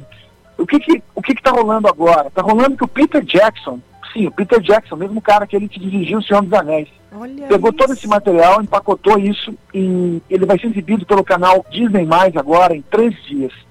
Nos dias 25, 26 e 27 de novembro. Claro que isso vai virar um DVD, claro que isso vai circular de todas as formas possíveis. E o público que gosta de Beatles, né, os fãs, estão todo mundo em alvoroço, né? Porque o material do trailer já, ele é muito promissor, né? Porque, na verdade, uh, o que sempre foi uh, propagado de alguma forma quanto a Beatles nesse período, é que a banda estava fragmentada, que todo mundo na verdade já não se dava tanto, que uh, de alguma forma o Paul McCartney meio que comandava as ações, o Lennon não estava mais afim, o Harrison estava desinteressado, uh, mas a divergência sobre tudo isso, o disco que gerou essa sessão, na verdade, foi o, próprio uh, Let It Be, o Get, o Get Back, na verdade, né, que, é, que, que é o mesmo nome, é, é um disco sensacional, né? Vamos lá. E, e, esse material que está no trailer realmente é muito promissor. Assim, tá todo mundo meio encantado com o que viu nesses quatro minutos de trailer. Né? Eu vou te dizer que eu, enquanto for de Beatles, me sinto. Eu fiquei muito emocionado ao ver o trailer. E aí eu tenho uns grupos que eu participo aí, tanto no Facebook quanto no WhatsApp, de fãs de Beatles. Eu participo de umas lives toda segunda também num canal lá de, de um amigo meu lá do Rio de Janeiro. Tá todo mundo em alvoroço, viu, Carla e João? Tô, eu tô curiosa aqui, tô curiosa e tô abrindo em detalhe. O Márcio me mandou aqui o encarte, é, enfim, do The Beatles Get Back Experience. Eu tô olhando em detalhe, Márcio, tô emocionada porque eles, eles estão aparecendo na última fase da, da banda, né?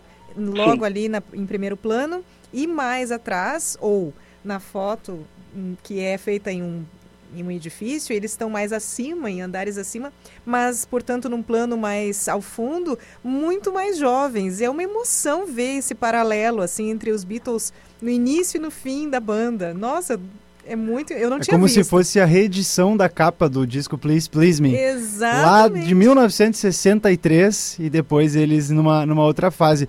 Márcio, eu quando eu também quando eu vi as, as divulgações, uh, fiquei muito curioso porque o que se propagava sobre esse documentário é como se a gente fosse ver os Beatles como ninguém viu. Agora tu já me disse também que essas imagens já existiam, já tinham sido inclusive divulgadas. Qual que é o grande barato no sentido da novidade assim desse do, do Get Back? É que na verdade, olha só, foram captadas mais de 60 horas de filmagem. O que nós conhecemos não chega a duas horas, né? Ah, entendi. E eu não sei se vocês viram aquele documentário que o, que o Martin Scorsese fez do Bob Dylan, que está no Netflix, que é o, o da Rolling Thunder Review. Alguém assistiu isso? Não assisti, Márcio. Não assistimos. Tá. Porque da mesma forma que esse material do Dylan também foi... Ele foi lançado na época com o nome de Renaldo e Clara. O filme dirigido pelo próprio Bob Dylan, com, com seis horas. Foi um fracasso total. O Dylan realmente foi foi a bancarrota, assim, ele tinha se divorciado da, da primeira mulher dele, ele acabou é, colocando dinheiro próprio na produção do filme, e foi um fracasso, enfim. É, e realmente o filme, é, olha, não, não, não, não, ele não ele não funciona, vamos dizer assim. E aí, o que acontece? Quando anunciaram o filme do Bob Dylan no, no Netflix, eu disse, tá, mas o que, que, o que, que milagre pode se fazer com algo que não deu certo? Pois há milagre. Se vocês assistirem esse filme no Netflix, ele está disponível ainda, simplesmente é uma obra-prima que captura Bob Dylan no seu melhor momento nos anos 1970, ah, numa turnê que, sem sombra de dúvidas, é histórica, que ele, ele chamou ali vários, uh, Randall Jack, Jack Elliott, uh, Ron Baez, Roger McQueen, ele trouxe uma turma para tocar com ele e fazer aquilo que ele chamou de a turnê Rolling Thunder, que é sensacional, com banda, com partes acústicas, com uma jogada meio de todo, as pessoas tocarem com os artistas com o rosto, o rosto maquiado, e empaco, tudo isso empacotado pelo Martin Scorsese. Ou seja, uh, da mesma forma que está acontecendo com, com, com, o material do, do, dos Beatles, ele, ele também teve acesso a muito mais horas de material e empacotou aquilo tudo de uma forma diferente. Ou seja, não adianta o Bob Dylan querer ser cineasta porque ele é cantor e um grande compositor, um dos maiores artistas do nosso tempo. Mas infelizmente, bom diretor ele não é, já provou, né? Porque o Scorsese mostrou para ele como é que se faz um filme. O que eu quero dizer com tudo isso? A analogia, na verdade, ela é oportuna. Porque da mesma forma, reprisando, reforçando, que um filme medíocre se tornou em algo sensacional, talvez um dos melhores momentos do Bob Dylan em vídeo, e como eu disse, disponível no Netflix, esse filme dos Beatles, que nunca foi lançado, vamos dizer assim, de uma forma. É, é, o material que chegou até nós foi um material capenga, que também mostrava mais uma banda é, em confronto, as coisas não estavam, parece que estavam mal resolvidas naquele período, e, e, e um material que também não, não empolga, né? E esse trailer e, e, essa nova revisão do material pelo Peter Jackson, está todo mundo dizendo que simplesmente o que resultou em tudo isso é um novo clássico, ou seja, 51 anos depois, nós vamos tentar, de repente, nós vamos ter uma outra visão sobre esse período dos Beatles, o que, o que para todos nós que gostamos de Beatles e uma banda que de alguma forma também, uh, vamos dizer assim, inventou essa forma do pop, é, não tem como nós, todos nós não estarmos apreensivos e, e, e, e, encantados com esse material que saiu agora, esses quatro minutos do videoclipe, né? Retomando, Márcio, são, são três, vão ser três episódios, entre aspas, assim, essa exibição do, do Disney Plus? É, exatamente. Olha só, já saiu agora um, um, um box set em áudio com cinco CDs do Get Back. Todas essas sessões eles pegaram uh, aquele material mais relevante e colocaram em cinco CDs. O que, que tem nisso? Tem o disco original, que tinha Leve B ali, coisa e tal, mas também tem um monte de outtakes, né, vamos dizer assim.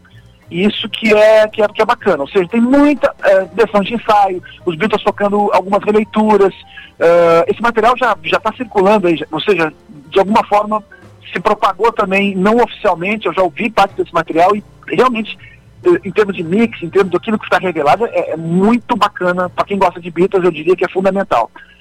E isso vai ser exibido, então, em vídeo no canal Disney+, uh, nos dias 25, 26 e 27 de novembro. O Disney+, se não me engano, é para quem tem Apple TV, alguma coisa assim, né? Mas quem não tem e quer ver, calma, isso vai sair em DVD, isso vai circular, esse material vai certamente... Quem quiser ver esse, material vai, vai, chegar até ele em determinado, determinado momento aí ao longo do final do mês de novembro, início de dezembro, eu digo para vocês, Carla, João, eu já estou aqui, uh, já estou com a pipoca separada para fazer essa sessão de três noites aí vendo esse especial dos Beatles. Mas olha, estou curiosa, mas também já me programei para ver o do Dylan. eu... Não, Carla, Oi. Eu, quero, eu quero dizer o seguinte, o do Dylan é, o seguinte, é, é, é simplesmente um dos materiais mais sensacionais já lançados pelo Bob Dylan. É, é sensacional, tanto na parte de... Uh, do, do, o material ele foi reeditado, reembalado, mas uh, o que na verdade o que importa mesmo é que nós temos um Dylan na ponta dos cascos e cantando como nunca nos anos 1970 e é um filme que tem um monte de pegadinhas, eu não vou ter dizer nenhuma, mas tem muita coisa ali que é pegadinha que as pessoas, por exemplo, vocês sabiam que a Sharon Stone ela, ela, ela, ela, ela embarcou na turnê com Bob Dylan. A, a Sharon Stone atriz, sabiam disso? Nossa, não. Então assistam, tem outras tantas, viu? Só pra dizer. Gente, então, vou me programar para novembro, mas já vou. O, a gente fala aqui no sábado do programa Ensino Sofá, mas hoje, domingo, me programei no sofá, me reprogramei para assistir este Legal, do Dylan. Muito bom, hein, Márcio? Muito obrigada pela tua sugestão, sempre dicas muito preciosas. O Márcio que chegou aqui, lembra, João, no primeiro dia, dizendo, não, não estou muito por dentro do que é novidade. O Márcio está sempre por dentro. Mas, Pô, olha só que novidade dando pra vocês. Alguém viu, já ouviu falar em Beatles, uma banda que surgiu em 1973 e que todo mundo ainda continua falando? Pô, continua tem uma novidade falando, então tem novidade, né, Márcio? Brigadão. É... Valeu. Volte final de semana que vem com mais novidades pra gente, por favor. Grande abraço pra vocês e bom domingo. Bom, bom programa. Obrigado. Valeu. Valeu. Companhia CDN, 16 horas 30, 36 minutos. A gente segue por aqui até as 18 horas com você e o Inter de Santa Maria está jogando com o São Gabriel. Nosso colega Gilson Alves é quem traz as informações direto do estádio lá em São Gabriel. Gilson, bem-vindo mais uma vez. Alô, João, alô, Carla, ouvintes da CDN. Segue a vitória, a vitória para o São Gabriel, são 25 minutos do segundo tempo. São Gabriel segue vencendo por 2 a 0, ainda com os gols que a gente referiu na primeira participação, marcados na primeira etapa pelo Mike e também pelo Churran. O Inter desperdiçou um pênalti através do centroavante Cairon. E o panorama, uh, em termos de resultado, ainda é o mesmo: 2 a 0 para a equipe de São Gabriel. E a situação do, do jogo é, chama atenção que o Inter não consegue re, reagir. No primeiro tempo ainda fez, uh, teve algumas oportunidades, criou algumas chances de diminuir o placar, e isso ainda quando estava 0 a 0 depois mesmo perdendo por 1 a 0 poderia, além do pênalti, ter empatado em outras oportunidades, mas o São Gabriel está com 2 a 0 em vantagem e administra. E no segundo tempo, técnico Sanduva promoveu algumas alterações na equipe do Inter SM, colocou uh, mais dois atacantes, agora há pouco também colocou o Eduardinho, que é um volante, mas que faz às vezes também de armador na vaga do Chiquinho. O Inter SM não se encontra, joga mal, o São Gabriel fez 2 a 0 fez um bom primeiro tempo. Na verdade, se a gente for uh, basear quem teve mais a bola, para quem tomou a iniciativa, foi o Inter, mas o São Gabriel, quando atacou, foi certeiro e faz por merecer os 2 a 0 e a situação de momento é a seguinte: o Inter SM está caindo fora, está sendo eliminado da divisão de acesso. Agora, 26 minutos do segundo tempo aqui em São Gabriel, no estádio Silvio de Faria Correia. Agora, uma boa chance para o Inter mas ó, depois do bate-rebate não deu em nada, segue 2 a 0 então para o São Gabriel. E o São Gabriel vai a 5 pontos na tabela. Lembrando que teve uma punição para o São Gabriel ao longo da competição. Uh, e aí perdeu 6 pontos, teria 11, estaria brigando para não ser rebaixado mas mesmo com a vitória hoje está rebaixada a terceirona. Entretanto, na terça-feira será decidido o futuro da, do São Gabriel após o julgamento do Bagé que teria escalado jogadores de forma irregular. Caso o Bagé seja punido, aí o Bagé perde pontos, fica na última colocação e cai para a terceira divisão ao invés do São Gabriel. Mas a situação de momento, antes do julgamento, é que o São Gabriel, mesmo vencendo hoje, vai para a terceira divisão e o Inter com essa derrota, então, está sendo desclassificado, não avança nem para as quartas de final da divisão de acesso. 2 a 0 São Gabriel. Diga. Ah, algum comentário a sublinhar sobre os ânimos do jogo, já que as duas equipes se veem em situações muito desfavoráveis, arbitragem, como é que está o clima aí no estádio? Bem tranquilo, as, tradicionais provocações, até por vezes alguma graça a gente acha do que os torcedores uh, que têm, que comparecem em bom número aqui no estádio Silvio de Faria Correia, dizem ali quando passa a arbitragem próximo ao gramado, uma brincadeira, alguma brincadeira com o jogador ou com alguma coisa da aparência física de um ou outro atleta, algo que acaba sendo comum no futebol, ainda mais no interior, mas um clima bem tranquilo.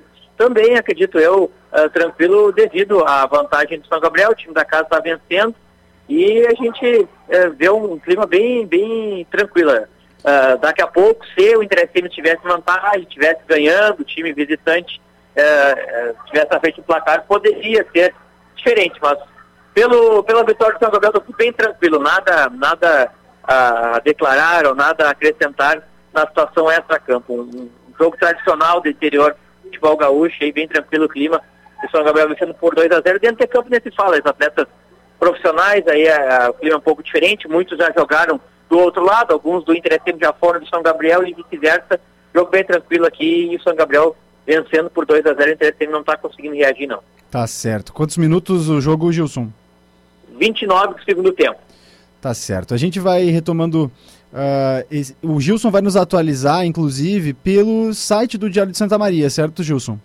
Fica o convite, então. Então, logo, agora são 29, imagino que, uh, pela média, os árbitros costumam dar 5, 6 minutos de acréscimo, então, daqui aproximadamente 20 minutos, 25 minutos, a gente, então logo uh, termine a partir aqui em São Gabriel já diariasm.com.br, atualização com fotos da partida, scout, as informações uh, dessa, por enquanto, vitória do São Gabriel, ainda um tempinho uh, para uh, terminar o jogo. Se a gente for levar por panorama, está bem difícil imaginar uma reação do Inter SM, mas futebol a gente tem que esperar até o final. Claro. 2 a 0 2 a 0 para o São Gabriel, mas então a gente fica, reforça o convite aí para quem está acompanhando o CDN, acessar diariasm.com.br, daqui 20 minutinhos a gente vai atualizar o resultado da partida. Com o perdão de mais uma piadinha sem graça, né, Gilson? O jogo só acaba quando termina, né?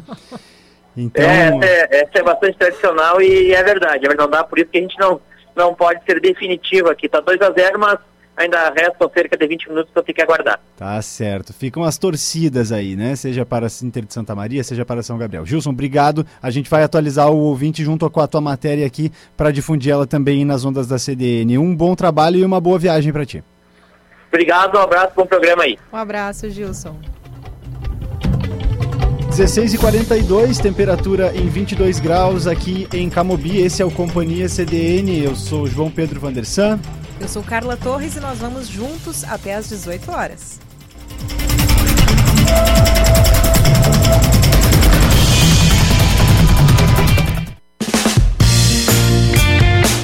Chegou a hora de preparar a lavoura para a próxima safra de grãos. Se você está em busca de assistência técnica especializada, conte com a Cotricel, uma equipe de profissionais especializados, auxiliando no planejamento de insumos, análise de solo, escolha das sementes, além da assessoria no manejo e regulagem de implementos. Seja um associado da Cotricel e aproveite as vantagens.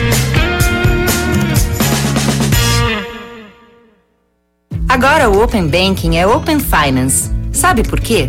Porque esse sistema financeiro aberto não é só sobre bancos.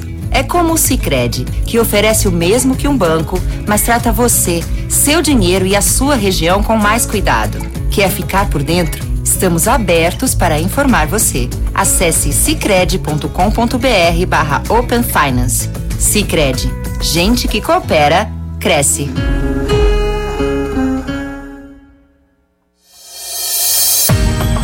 A Casa da Audição, tradicional clínica de aparelhos auditivos de Santa Maria, sempre com o que existe de mais revolucionário no mercado, está trazendo para nossa região a linha ED. Aparelhos auditivos internos recarregáveis, com sensor de queda e tradução para 27 línguas. Marque uma avaliação e venha conhecer nossos aparelhos. 3026 2998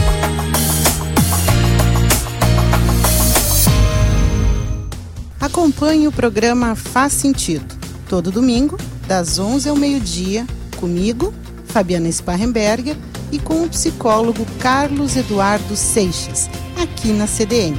Vamos propor discussões que despertam o interesse de quem busca respostas sobre a vida, ajuda para os desafios do dia a dia, saúde mental e incentivo para construir uma trajetória de bem-estar. Faz sentido se é importante para você, é assunto para nós. A Della Páscoa Engenharia acredita que a receita para o desenvolvimento de uma cidade são as mesmas que empregamos em nossas realizações: foco, incentivo, diálogo, planejamento, execução e compromisso. E que cada cidadão pode sim participar desta construção, em busca da superação dos desafios do dia a dia. Della Páscoa Engenharia há 26 anos transformando a cidade. Bom dia, cidade! Eu, Alexandre de Grande, e a minha colega Viviana Fronza vamos te acompanhar nas manhãs de segunda a sábado. A partir das 7 horas, vamos trazer notícias do trânsito, ocorrências da segurança pública, previsão do tempo e comentaristas convidados para repercutir as principais notícias do dia. Bom dia, cidade! Informação para começar bem o dia.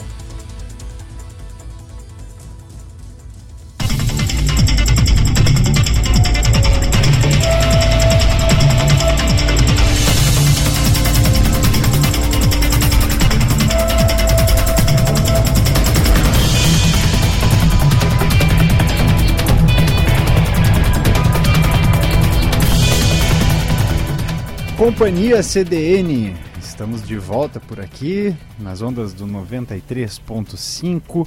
Ou então, se você está saindo do carro quer continuar escutando a gente, diariosm.com.br, lá você encontra um quadro na aba direita do site onde você clica e abre o player para escutar a CDN pela internet também. E se estiver interessado em escutar a gente enquanto acompanha notícias da segurança pública, do trânsito, é bei.net.br, outro veículo ligado ao Diário de Santa Maria que te atualiza em primeira mão sobre os principais acontecimentos desses setores, né, dessas editorias, trânsito, segurança, serviço, na é o bei.net.br. E agora com informação re, eh, relacionada à Covid-19, uma dúvida que muita gente eh, teve, e assim, tanto uma dúvida que as pessoas têm porque tem animais em casa, quanto um mistério, já que a Covid foi uma, uma doença que assolou o planeta sendo desconhecida, sem que as pessoas soubessem, os pesquisadores soubessem detalhes sobre como ela funciona é, é, a questão do Covid nos cães e nos gatos, nos nossos bichinhos de estimação. Né? Apenas 11% dos cães e gatos que habitam casas de pessoas que tiveram Covid-19 apresentam o vírus nas vias aéreas. Esses animais, entretanto, não desenvolvem a doença, segundo uma pesquisa realizada pela PUC do Paraná. Isso significa que eles apresentam exames moleculares positivos para o SARS-CoV-2, mas não têm sinais clínicos da doença. O médico veterinário Marconi Rodrigues de Faria, que é um dos responsáveis por esse estudo, diz que até o momento foram avaliados 55 animais, sendo 45 cães e 10 gatos. Os animais foram divididos em dois grupos: aqueles que tiveram contato com pessoas com diagnóstico de Covid-19 e os que não tiveram. A pesquisa procura analisar se os animais que coabitam com as pessoas têm COVID com Covid-19 têm sintomas respiratórios semelhantes a dos seus tutores humanos, se sentem dificuldade para respirar ou apresentam secreção nasal ou ocular. Foram feitos testes PCR, isso é, os testes moleculares baseados na pesquisa do material genético em amostras coletadas por swab na nasofaringe. Eu acredito que esse teste é bem conhecido de muita gente, é um, um, um dos testes mais confiáveis que se tem à disposição e que já está à disposição uh, da maioria das pessoas através do serviço do Sistema Único de Saúde. Então é feito o swab nos animais e também coletas de sangue com o objetivo de ver se esses cães e gatos têm o vírus.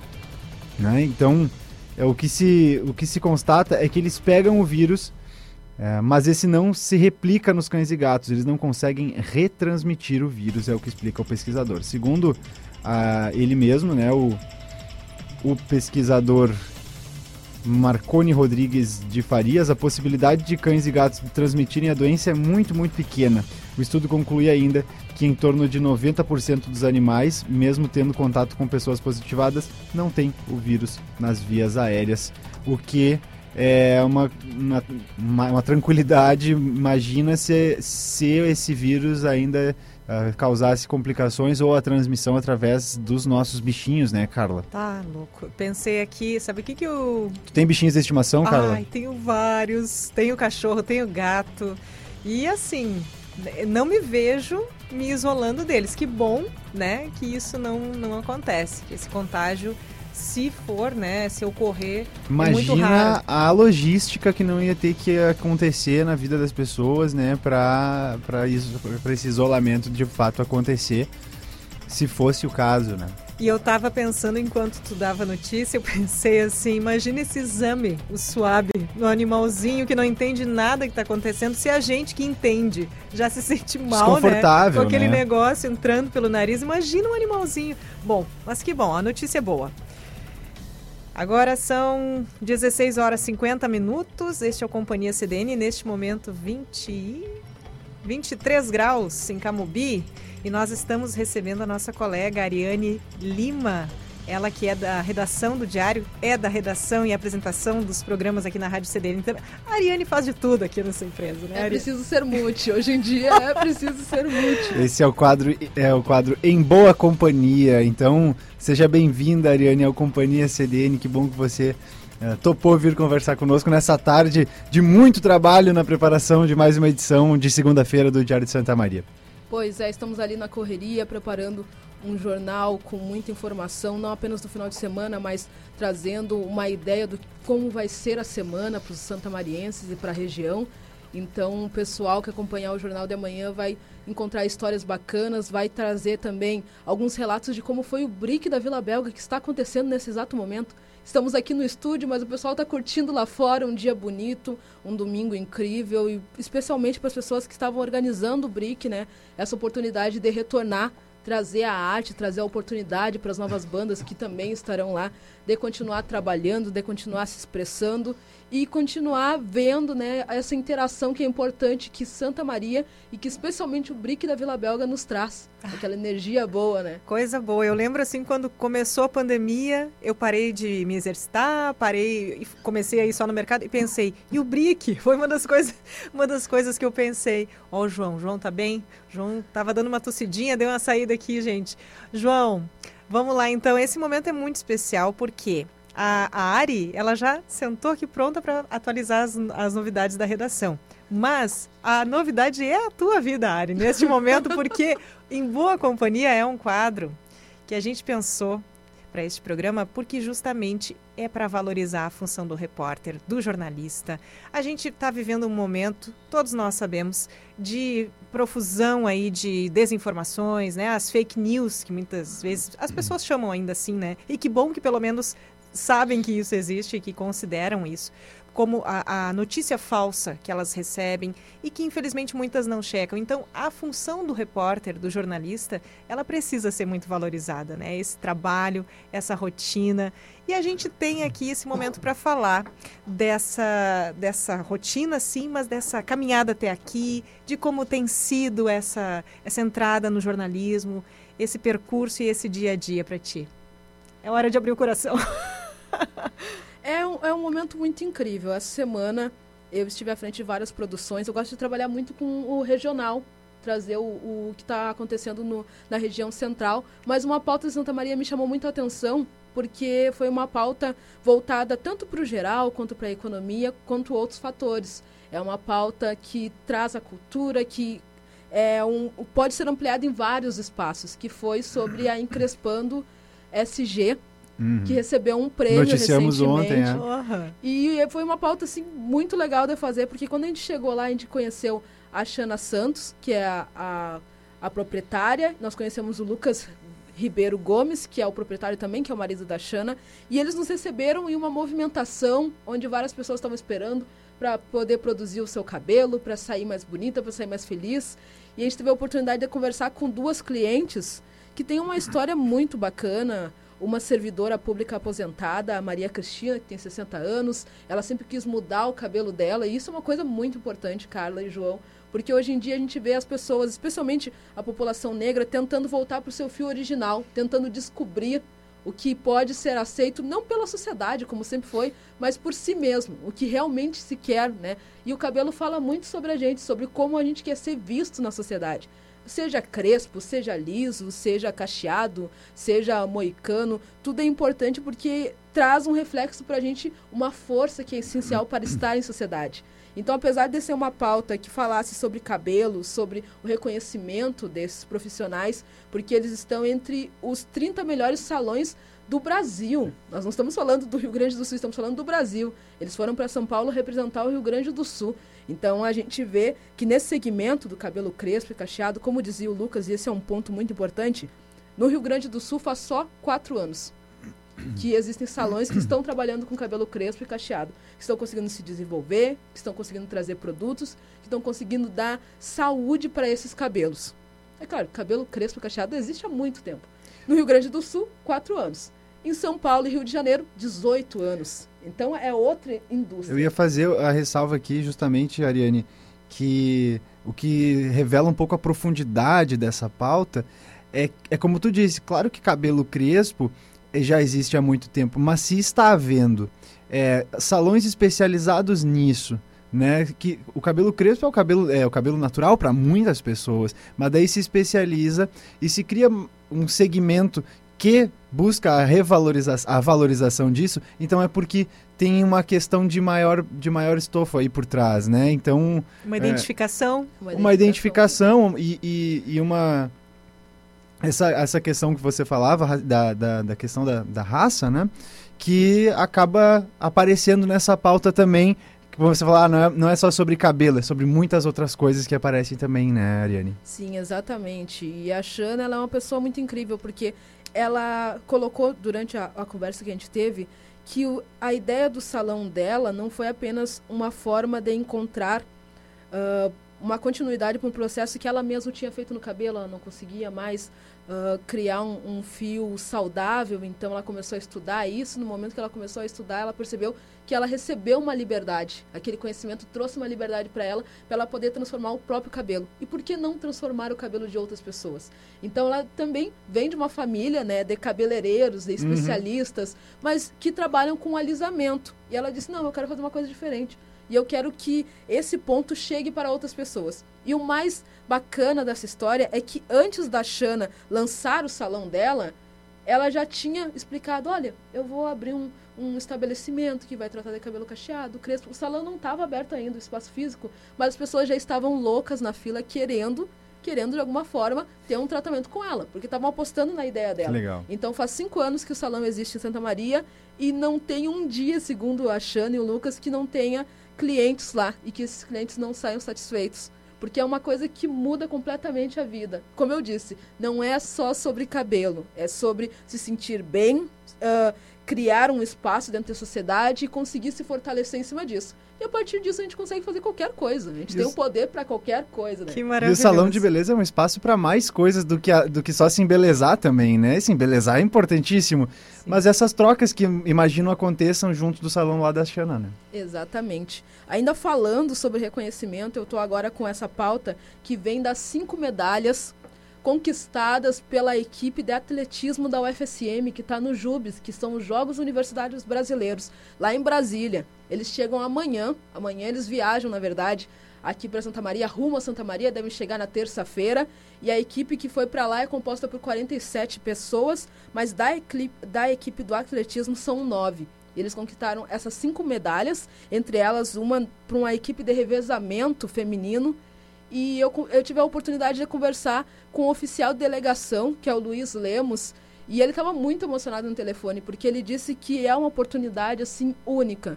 Em 2019, a equipe da UFSM esteve lá também no Jubes participando, mas foi em Fortaleza e eles conseguiram voltar com uma medalha. Agora estão voltando com cinco, pelo menos, ali na equipe de atletismo, que é uma modalidade na UFSM que tem passado por algum, alguns processos mais complicados, porque tu precisa de uma quadra para treinar, tu tem que estar tá com o espaço sempre à disposição e por conta da pandemia foi mais complicado para eles.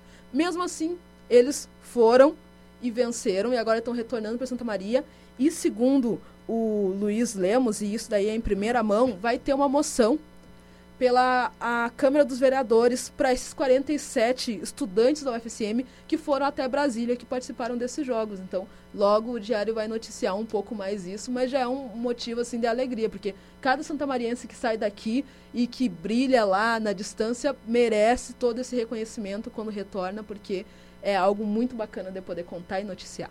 Com certeza. E aproveitando o quadro Em Boa Companhia, que também olha para o repórter, para repórter, como é que tem sido para ti uh, essa. que a gente está aqui todo mundo iniciando na rádio, mas como é que tem sido para ti essa entrada aqui na CDN? Não é a tua estreia em rádio, né, Ari? Não, não é. Eu trabalho com rádio desde 2012 trabalhava na Rádio Universidade.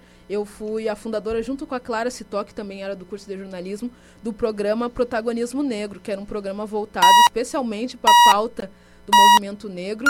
E era um programa que entrevistavam as pessoas negras. Então havia toda uma questão da emoção, do olhar no olho, do entender, do compreender por já ter vivido isso. Sim. E eu acho que o rádio, apesar das pessoas estarem apenas ligadas na nossa voz, em como a gente está transmitindo as informações, ela tem um caráter muito democrático por chegar a todas as pessoas. Então, cada coisa que a gente noticia, cada pauta que a gente discute é importante.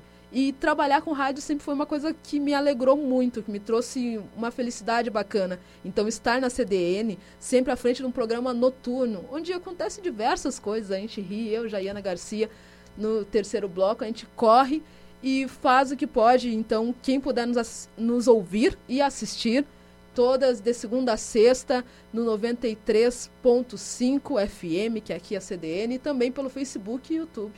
Exato, eu ia dizer, tem que falar do programa. Como é que é o nome do programa para o pessoal se ligar? Central CDN, terceira edição. Tá certo. João.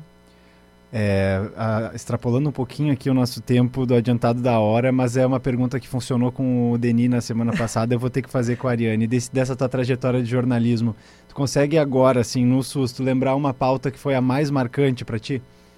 Uma pauta marcante. Foi uma pauta de saúde que no final ela não saiu com o case. O case, nós, nós ficamos um mês, mais de um mês, uns 34 dias lutando por uma senhora que estava no PA, aguardando uma transferência para fazer uma cirurgia do uma cirurgia do quadril, ela tinha quebrado o quadril e uma parte do fêmur.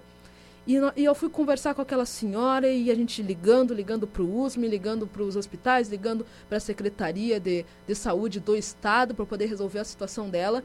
E eu nunca me esqueço que quando eu cheguei no PA, eu perguntei como é que ela se sentia. E mesmo ela estando em 34 dias parada lá esperando surgiu uma vaga, ela disse que se sentia muito mal porque ela estava ocupando o lugar de uma pessoa que precisava, sendo que ela precisava também. Então foi uma pauta em assim, que eu voltei para a redação e comecei a chorar desesperadamente.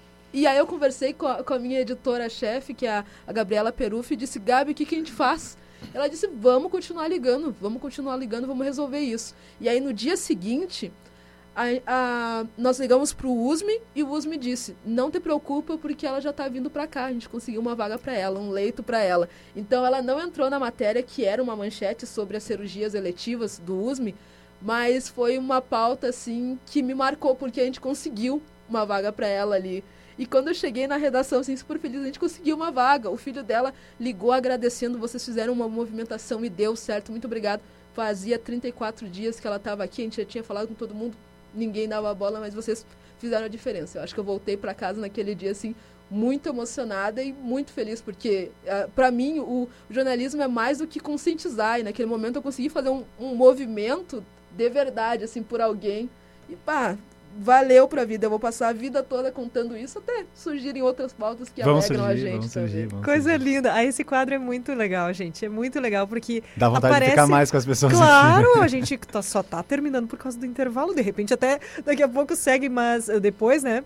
Mas é, é um momento assim que a gente sente o ser humano que, que habita naquela função jornalística, né? Mas aquele ser humano que sustenta tudo isso. Ah, eu gosto do Canelas quando ele fala a ética do jornalista é a ética do cidadão.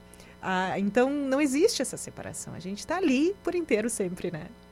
Ariane Ari. Lima, obrigado pela tua participação. M mais uma colega que emociona a nós e a nossa audiência por aqui, ah, se emociona todo também. Todo mundo está aqui. Eu agradeço pelo convite. Muito obrigada. Obrigada, Ari. Bom trabalho. Companhia CDN, às 17 horas e 4 minutos. A gente vai até às 18 contigo. Siga conosco.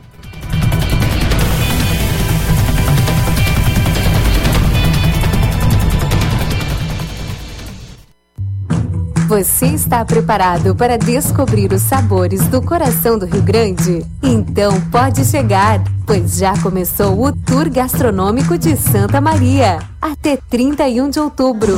São mais de 20 estabelecimentos participantes, com o melhor da cozinha santamariense e promoções exclusivas. Para saber mais, acesse toursm.com.br e bom apetite!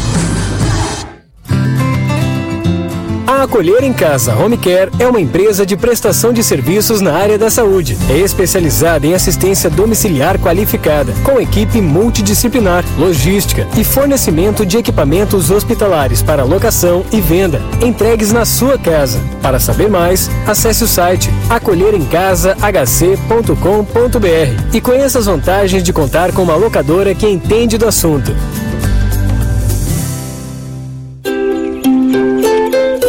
A melhor estação do ano, quem faz é você. Coleção Primavera Verão Eni. São centenas de calçados, bolsas e acessórios para você escolher e desfilar seu estilo por toda a cidade. Vá agora mesmo a uma loja Eni e garanta as melhores marcas, com preços incríveis e condições de pagamento únicas para você arrasar em cada look. Coleção Primavera Verão Eni. Aproveite agora!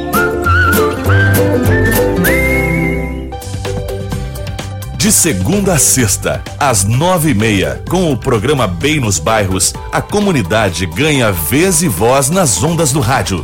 Maurício Barbosa e Rafael Menezes trazem as notícias de interesse às comunidades da periferia e do centro da cidade, mostrando os problemas e as providências apresentadas pelos responsáveis.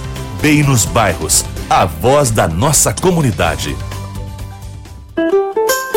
Cuide da saúde de seu pet. Água de qualidade é muito importante. Por isso, a Purifique Santa Maria traz uma super novidade: os purificadores de água para pet. A água do Purifique Pet é livre de cloro, partículas, ferrugem, metais pesados, pesticidas, vermes e bactérias. Seu pet merece beber do melhor. Ele merece o Purifique Pet. Adquira o seu na Avenida Prefeito Evandro Ber 7195 ou acesse as redes sociais Purifique Santa Maria. De segunda a sábado, às 5 e meia da manhã, eu, Felipe Baques, trago as informações que você precisa para sair de casa bem informado. No Primeira Hora, você vai saber como está o trânsito, a previsão do tempo, a agenda do dia, as notícias de polícia e muito mais. Primeira Hora, o jornalismo que pulsa no amanhecer da CDN.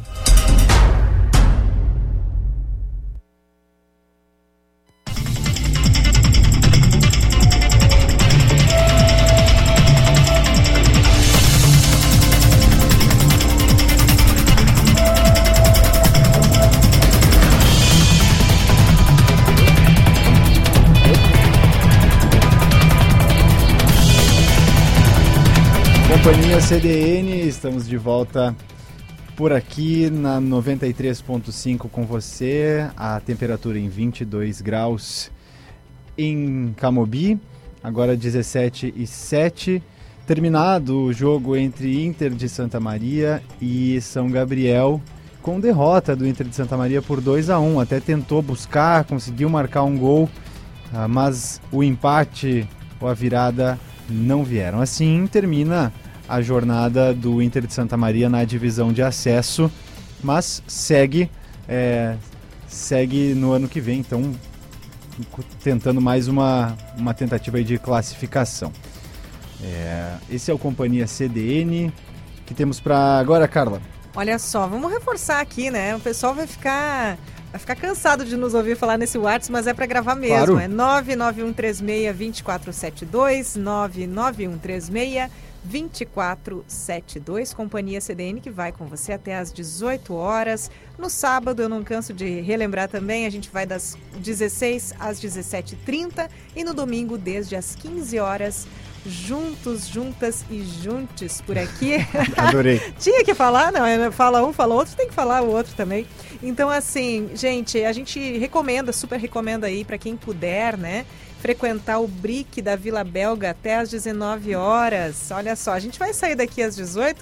Vamos correr um pouquinho para ver se dá tempo ainda. Matar a saudade, para mim é uma saudade passear pelo BRIC. Mas não corra no trânsito. E não Carla. dá para correr vai pelo trânsito. Vai com calma, vai com calma. E ainda, boa ideia do João também, antes, quando a gente noticiou, fazer, quem sabe, um bloquinho ou dois direto do BRIC, né? Ah, nossos hum. repórteres daqui a pouco estarão exatamente, lá. Exatamente, né? exatamente. Ou então a gente desloca também, fica um aqui do estúdio e o outro vai para lá. Foi muito legal a experiência na Feira do Livro. Inclusive, Feira do Livro, que é pauta da, da gente agora. A gente faz um. Ontem nós conversamos aqui no Companhia CDN com a secretária de Cultura do município. A Rose. A Rose Carneiro. E ela deu seu depoimento aqui, fazendo um balanço, fazendo uma avaliação dessa edição que foi tão especial, né? 48ª edição da feira. Uh, voltando, né, para um formato com certa presencialidade, né, o que está se chamando de formato híbrido. híbrido né? uhum. E ontem, então, foi o dia de se despedir da feira, que imagino tenha sido marcante para muita gente que estava com saudade depois de um ano sem a a, as bancas ali situadas na Praça São Marinho. E então, de acordo com o balanço feito pela organização da feira, foram 25.440 obras vendidas nas duas semanas.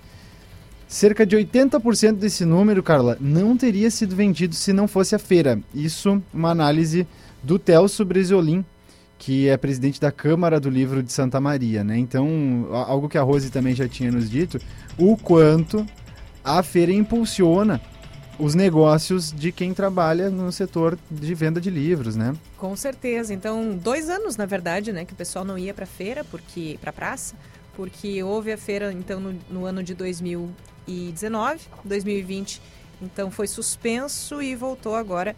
E, e, o legal é que, por mais que, claro, a programação tenha sido híbrida, as bancas estavam lá. Isso com certeza fez toda a diferença, né? Então, o que deu para fazer remotamente, o que foi necessário fazer remotamente, ok, mas teve muita presencialidade sim. E que a fe... é, vamos lá, as bancas são aquilo que configuram a questão a da feira, feira a né? Feira, a feira em si, com certeza. Por mais que a gente sabe e é bom reforçar, a própria Rose e o pessoal da organização sempre diz, não, a feira não é só aquela venda de livros ali, né? Uh, tem uma uma preciosidade de um trabalho de eh, produção cultural ali, trazendo grandes nomes, né, trazendo artistas de vários setores aí da cultura. Mas a feira é aquele lugar que você circula, que você sai com a sua sacolinha, né? Você ou chega, às vezes chega de mão vazia, nem quer comprar nada e sai cheio de livro, sai como é o caso de alguns por aqui.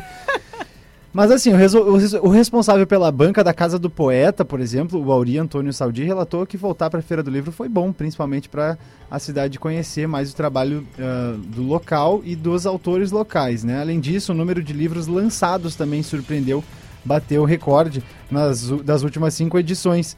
114 obras lançadas. O nosso colunista aqui, o Márcio Grings, lançou livro por lá, né? A gente até é, como voa o tempo aqui no programa, a gente nem conseguiu com, perguntar para o Márcio uh, como é que foi o, o, o, lançamento do livro dele, né? pois né? É, Mas aconteceu ontem pela manhã, às 10 da manhã, né? Foi ontem, exatamente, às 10, cinco obras lançadas pela editora dele, né?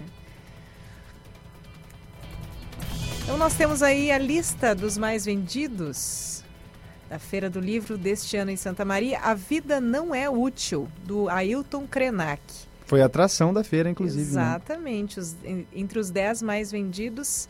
E eu acho que essa listagem é por, por número de vendas? São os, são os, os 10 mais, mais vendidos. vendidos. Eu não sei se, eles, se é uma ordem de, de, de o mais vendido. Né? Podemos né? conferir, né? Mas hum. enfim, assim foi, assim será, do Evandro Zamberlan. Asilo Político, do Felipe Toneto Londero. Capitão Cueca, de Dave Pinkley. Pilkey, Pilkey. Diário de um Banana, de Jeff Kinney. O Pequeno Príncipe, de Antoine Saint-Exupéry, que eu tenho e Clássico tenho dos clássicos, né? Várias versões com aquarelas maravilhosas, também a versão só escrita. Quando a alma mostra, da Camila Santos Sitiá, Sapiens, uma breve história da humanidade de aí tu vai ter que me ajudar. Yuval Noah Harari. Harari. É isso, é só. isso. Uhum. O Torto Arado de Itamar Vieira Júnior e ainda outro que eu amo, 1984 de George Orwell. Uma das obras em que ele é genial. Todas foram. Legal ver essa lista, né, Carla? Como tem os, alguns clássicos continuam por ali mas como também uh, títulos literários atuais a, aparecendo agora. O Torto Arado, inclusive, um deles, né? Eu, por curiosidade, estou lendo Torto Arado agora. É, é, um, é um dos livros que, que eu tô lendo. E, e aí, enfim, uma obra gente. super atual. Não, é uma, é uma história.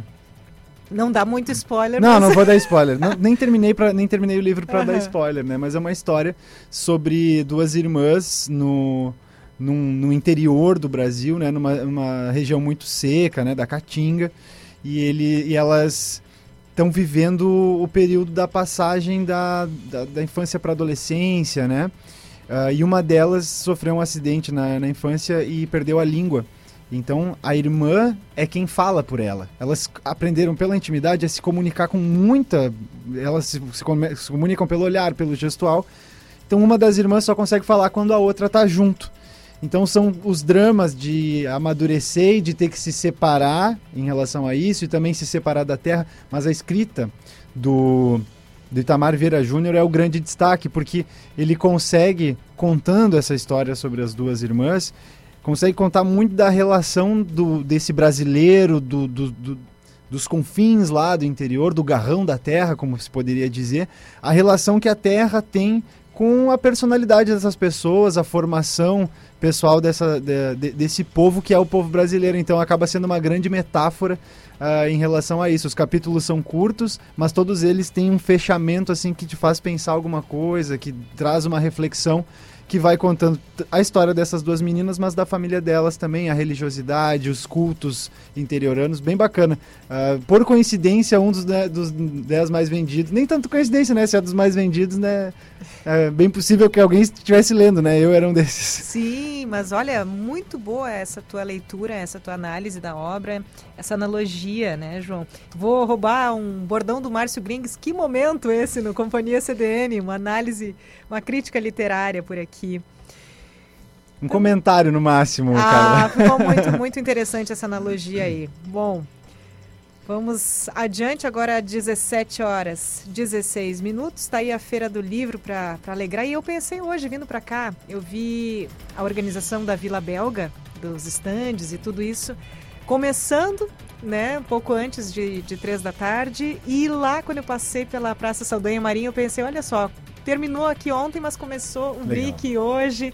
Então é como uma vida que volta para a hum, cidade, sabe? Sopro de vida, um né? Um sopro de vida. A gente teve aí, eu nunca me esqueço do período pós uh, tragédia da Kiss, que foi assim, a cidade, a cidade toda.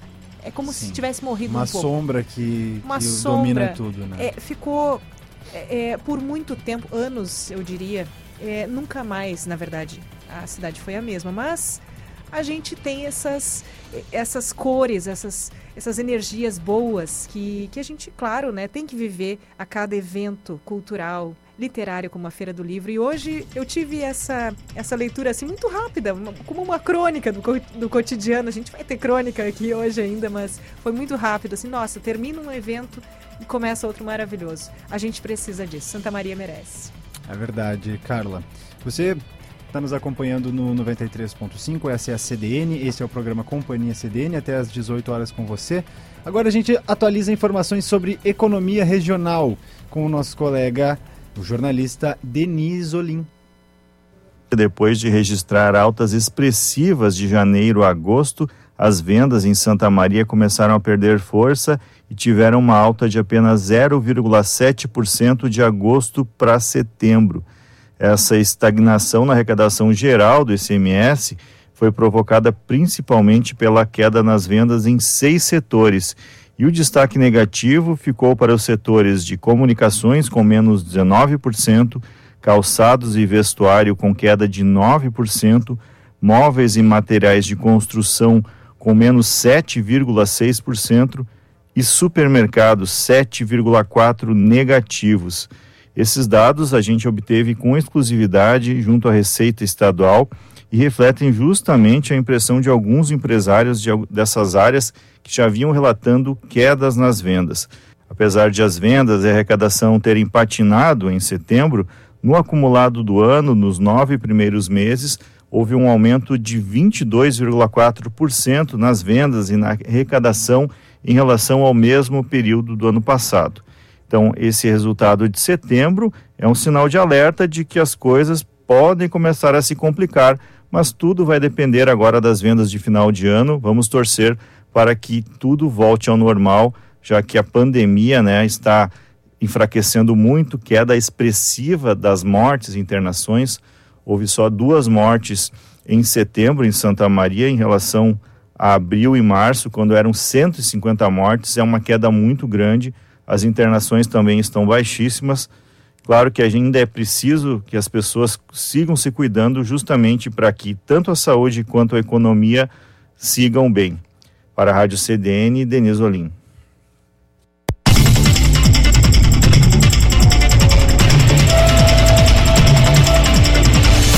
o colega Denise Olim com informações sobre economia regional aqui no Companhia CDN. 17 horas 20 minutos, temperatura em 22 graus. Eu sou João Pedro Vandersan. Na técnica conosco o Wagner Oliveira. E eu sou Carla Torres. Vamos juntos aí até às 18 horas, mas agora é hora de CDN Tech. CDN Tech é um espaço para falar sobre ciência e tecnologia. Olha só,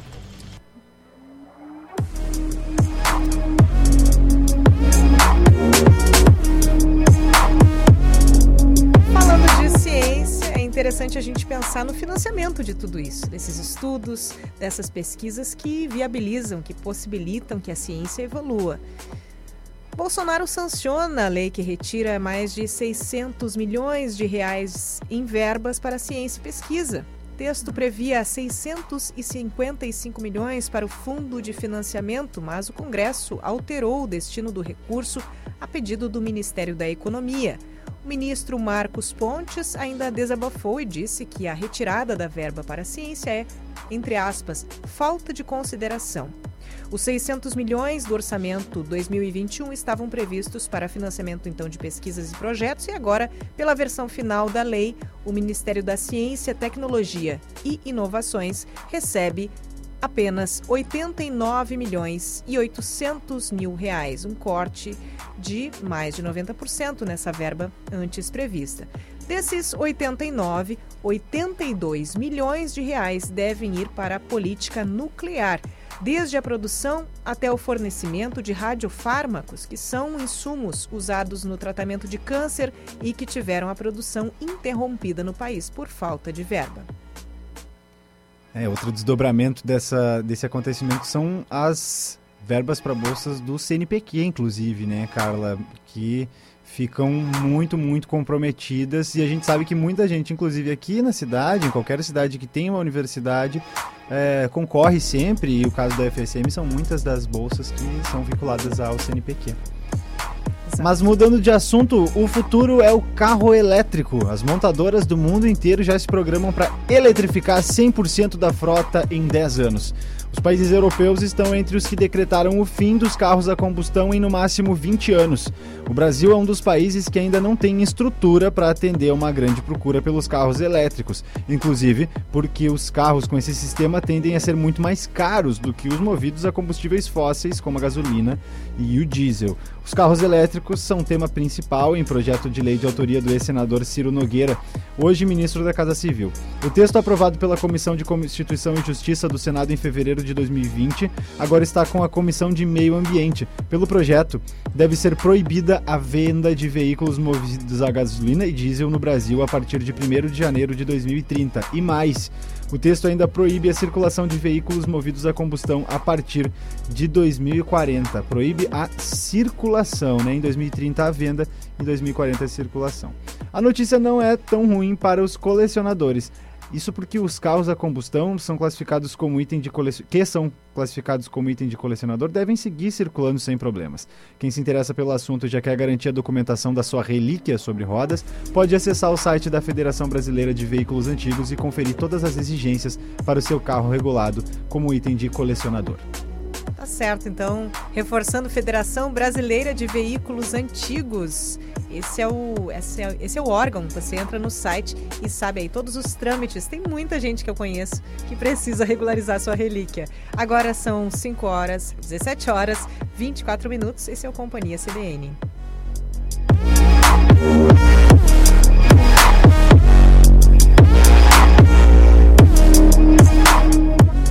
Quer ganhar 40 mil reais e ainda concorrer a prêmios mensais de 5 mil? Participe do aniversário de 40 anos da Beltrame Materiais de Construção. A cada mil reais em compras, você recebe um cupom. A promoção é válida de julho até dezembro. E todo mês você tem uma nova chance de ser sorteado. Compre e concorra. Lojas Beltrame. Há 40 anos, construindo histórias. No mês da criançada, o Royal Plaza Shopping se transforma em uma caixinha de surpresas. Entre os dias 1 e 17 de outubro, ao soar do apito do Royal, traz diversas atrações para entreter e surpreender os pequenos. Oficinas de bambolê, malabares, shows de mágica, espaço kids gratuito e muito mais. Aproveite o mês mais barulhento e venha participar desta bagunça. E aos domingos, o estacionamento coberto é gratuito. Royal Plaza Shopping, completo para você. Cuide da saúde de seu pet. Água de qualidade é muito importante. Por isso, A Purifique Santa Maria traz uma super novidade: os purificadores de água para PET. A água do Purifique PET é livre de cloro, partículas, ferrugem, metais pesados, pesticidas, vermes e bactérias. Seu pet merece beber do melhor. Ele merece o Purifique PET. Adquira o seu na Avenida Prefeito Evandro Ber 7195 ou acesse as redes sociais Purifique Santa Maria. Acompanhe o programa Faz Sentido, todo domingo, das 11 ao meio-dia, comigo, Fabiana Sparrenberger, e com o psicólogo Carlos Eduardo Seixas, aqui na CDN.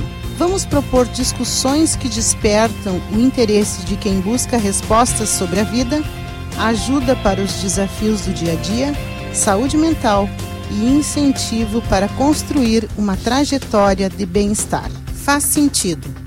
Se é importante para você, é assunto para nós. Ei, você, empreendedor de Santa Maria. A Imembuí Microfinanças tem uma novidade para você. O Juro Zero voltou. Agora pode tirar até 5 mil reais, pagar em 10 vezes e sem juros. É só ligar no 99926 7442. Práticas sustentáveis. Ações para um mundo melhor. Contribua com o ecossistema no seu trabalho. Desligue a luz e os equipamentos eletrônicos quando não estiver usando. Adote a coleta seletiva. Separe os resíduos orgânicos e os recicláveis. Evite a impressão desnecessária de materiais. Utilize papel de rascunho quando possível. Quando tomar café, água ou chá, use canecas ao invés dos copos de plástico. E sempre que possível, priorize a luz e a ventilação natural. Acompanhe mais dicas na semana que vem ou veja mais práticas sustentáveis no site h2hoje.com. Uma iniciativa Diário, Prefeitura de Santa Maria, Corsã, Evoluir nos Define e Governo do Estado do Rio Grande do Sul. Novas façanhas.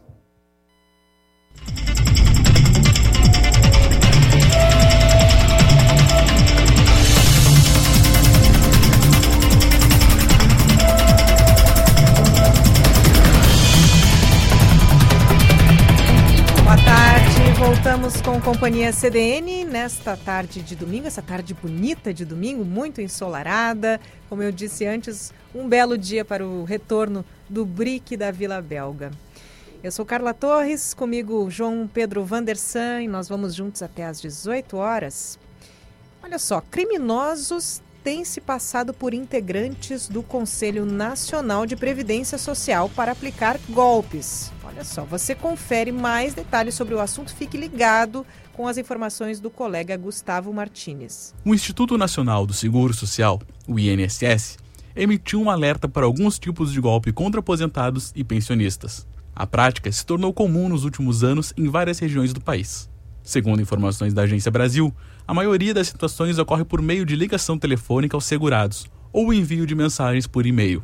Além de dados pessoais, os estelionatários também pedem a transferência de dinheiro para a liberação de supostos benefícios.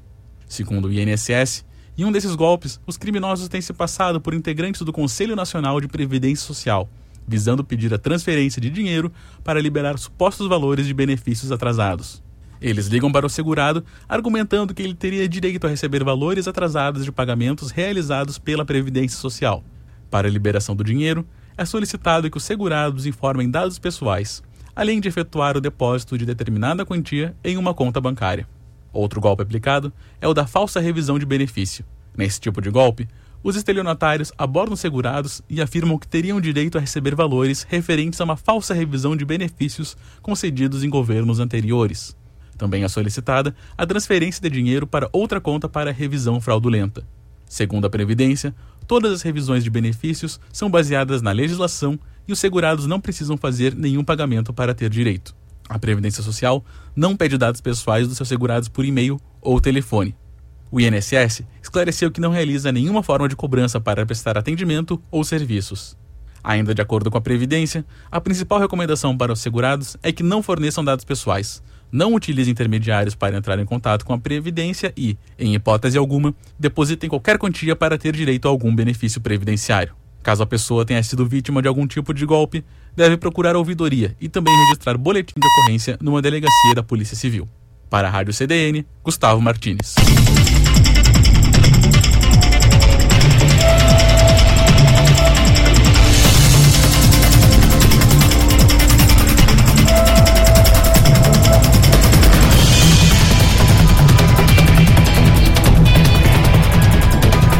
Martins. colega Gustavo Martinez o alerta do INSS sobre o golpe que está, o golpe na praça, pessoas se passando por integrantes do Conselho Nacional de Previdência Social para é, lesar e se beneficiar aí do, da, do desconhecimento, né? E, enfim, é a própria má fé, como se diz, né? Um golpe de pessoas se passando por integrantes do Conselho Nacional de Previdência Social. Gustavo Martins é quem informou para o Companhia CDN.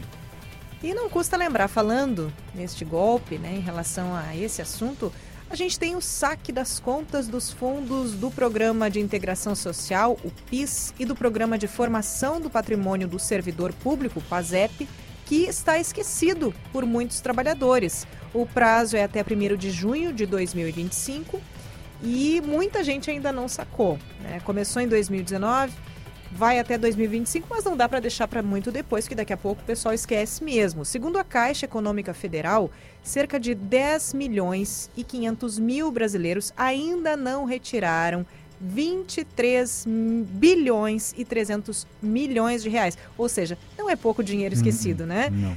Tem direito ao saque quem trabalhou com carteira assinada na iniciativa privada entre 1971 e 4 de outubro de 1988 os interessados devem procurar a Caixa Econômica Federal para retirarem o dinheiro. Lembrando, o prazo para o saque é até 1 de junho de 2025 e após essa data o dinheiro é, é transferido à União. Gente, 23 bilhões e 300 milhões de reais.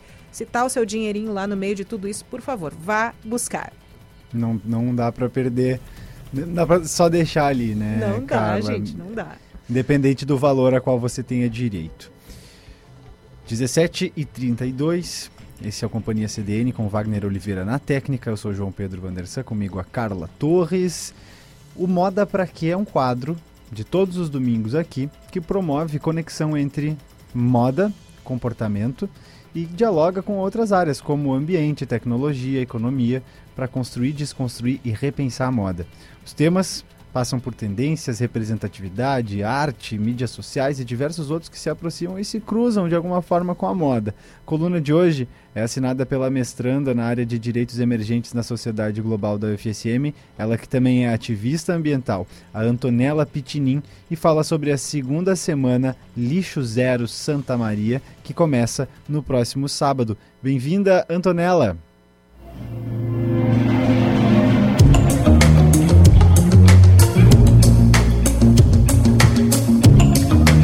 Lixo é um problema de grandes dimensões na nossa sociedade, em especial para as cidades. Todos nós já sabemos, não é mesmo? Mas vocês sabiam que no calendário oficial da nossa cidade há um evento dedicado a aprendermos sobre as boas práticas do lixo zero, como aplicá-las no dia a dia, inspirando a repensarmos nossos hábitos de consumo? É isso mesmo, minha gente. A Lei Municipal número 6499, de 23 de outubro de 2020, dispõe e institui no calendário oficial de Santa Maria a Semana Municipal Lixo Zero, que a partir da sua publicação ela passou a ser considerada e comemorada na última semana do mês de outubro. A lei, ela tem como objetivo proporcionar ambientes para discussão e conscientização sobre a temática dos resíduos sólidos no município, além, é claro, de incentivar o consumo consciente. Quando nós somos capazes de enxergar o valor nos nossos resíduos, nós entendemos que repensar o consumo, destinar corretamente os resíduos, separando e limpando, se torna uma forma de tratá-los com dignidade, uma vez que gera oportunidade para toda a sociedade, um ambiente livre de resíduos e ainda renda para estimular esse tipo de atividade. No próximo dia 22 de outubro, até o dia 31, acontece a Semana Lixo Zero em Santa Maria. Esse é um evento que ocorre anualmente em várias cidades do país. É idealizada pelo Instituto Lixo Zero Brasil e na nossa cidade, organizada pelo Lixo Zero Santa Maria pelo segundo ano consecutivo. A Semana Lixo Zero é um meio de mobilização que vem engajando a sociedade a mudar esses modos de vida e práticas, de forma a incentivar ciclos naturais e sustentáveis. Na próxima segunda, amanhã, galera, dia 18 de outubro, a programação completa já estará disponível. E eu adianto que está incrivelmente linda. Vai ter oficina, palestra, práticas de yoga, mutirão de limpeza e muito mais. Fiquem ligados no Instagram, lixo zero Santa Maria e não percam esse evento maravilhoso. Vamos inspirar a população a enxergar os seus resíduos com dignidade. Vamos mudar a nossa realidade juntos.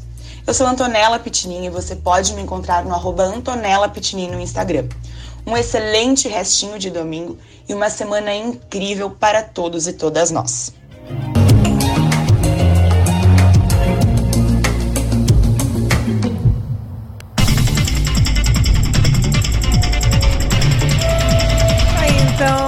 Antonella Pitinin, falando sobre essa programação realmente imperdível. Lixo Zero Santa Maria, a segunda semana Lixo Zero em Santa Maria. Começa no próximo sábado e eu reforço aqui, eu re relembro o, o perfil do evento no Instagram, arroba lixo zero Santa Maria, arroba lixo zero Santa Maria, vale a pena você conferir a programação.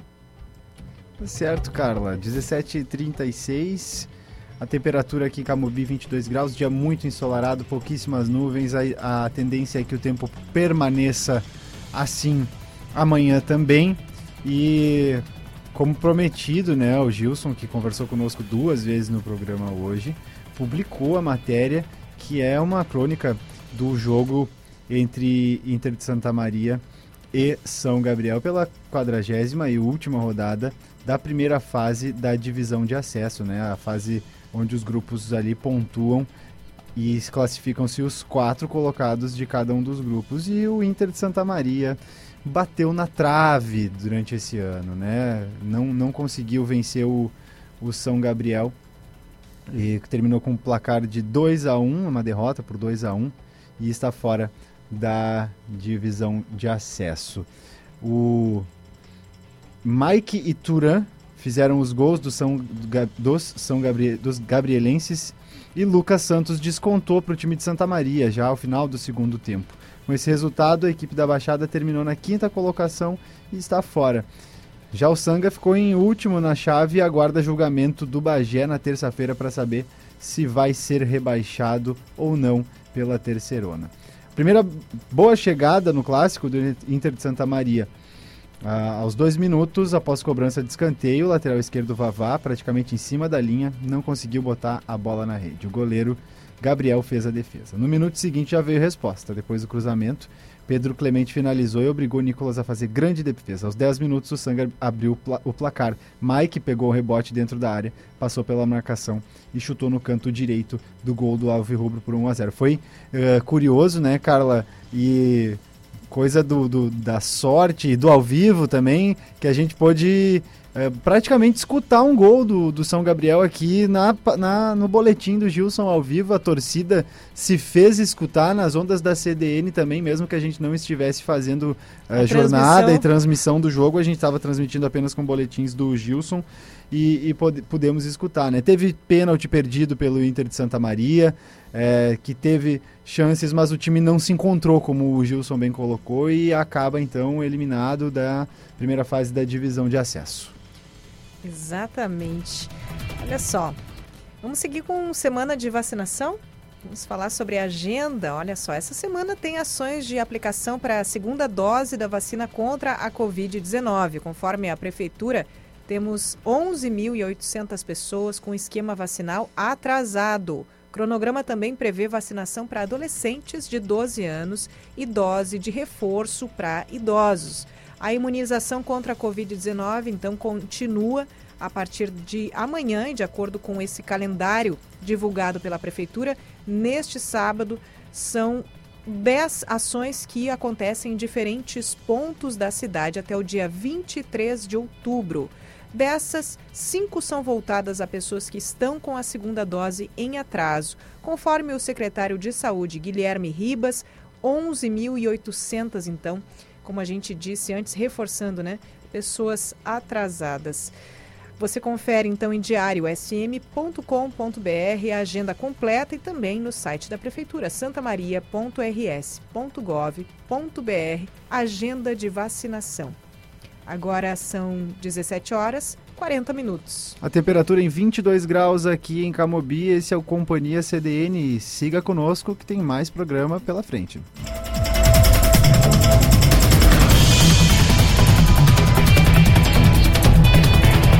Renove seu escritório corporativo ou residencial com conforto e praticidade na Diferencial Office. Mais de 20 anos trabalhando para melhor atendê-lo. Fone 32 22 90 30 e acesse o site www.diferencialoffice.com.br. O aumento de gastos com energia elétrica está ficando cada vez mais caro. Por isso, a SolarTech Energia Solar tem a solução que faltava. Faça já um orçamento gratuito. Ligue ou chame no WhatsApp 55 99141 8527. Atendemos todo o Rio Grande do Sul. Atendemos o comércio, residência, indústria até o produtor rural. SolarTech Energia Solar. Compre ou venda seu imóvel com a Nilo Imóveis. Confie na equipe bicampeã de vendas dos maiores lançamentos da cidade. Há mais de 17 anos no mercado, a Nilo Imóveis é especialista na comercialização de imóveis urbanos e rurais. Acesse imobiliarianiloimóveis.com.br ou ligue 3028 5252. Informação confiável para decidir.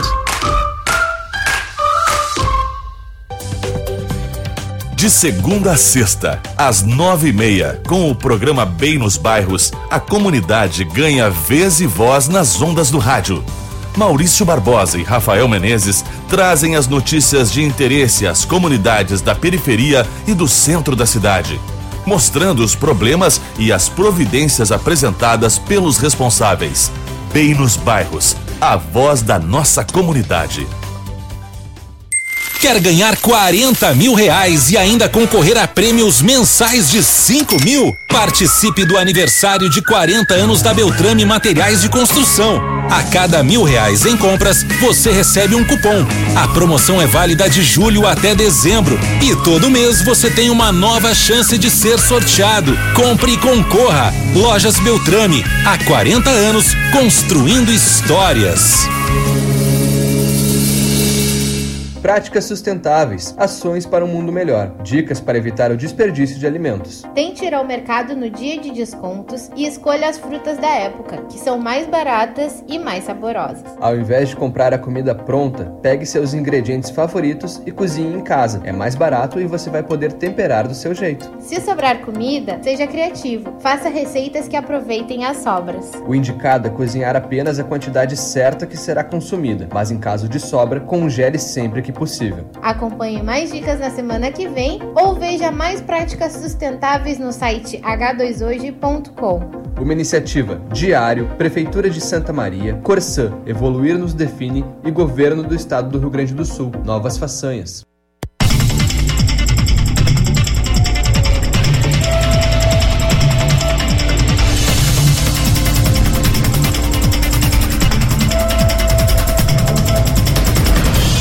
Esse é o Companhia CDN às 17 horas 43 minutos. A temperatura em 22 graus aqui em Camobi. Na técnica, pilotando a mesa de som do Companhia CDN, o Wagner Oliveira. Eu sou João Pedro Vandersan e comigo a colega jornalista Carla Torres.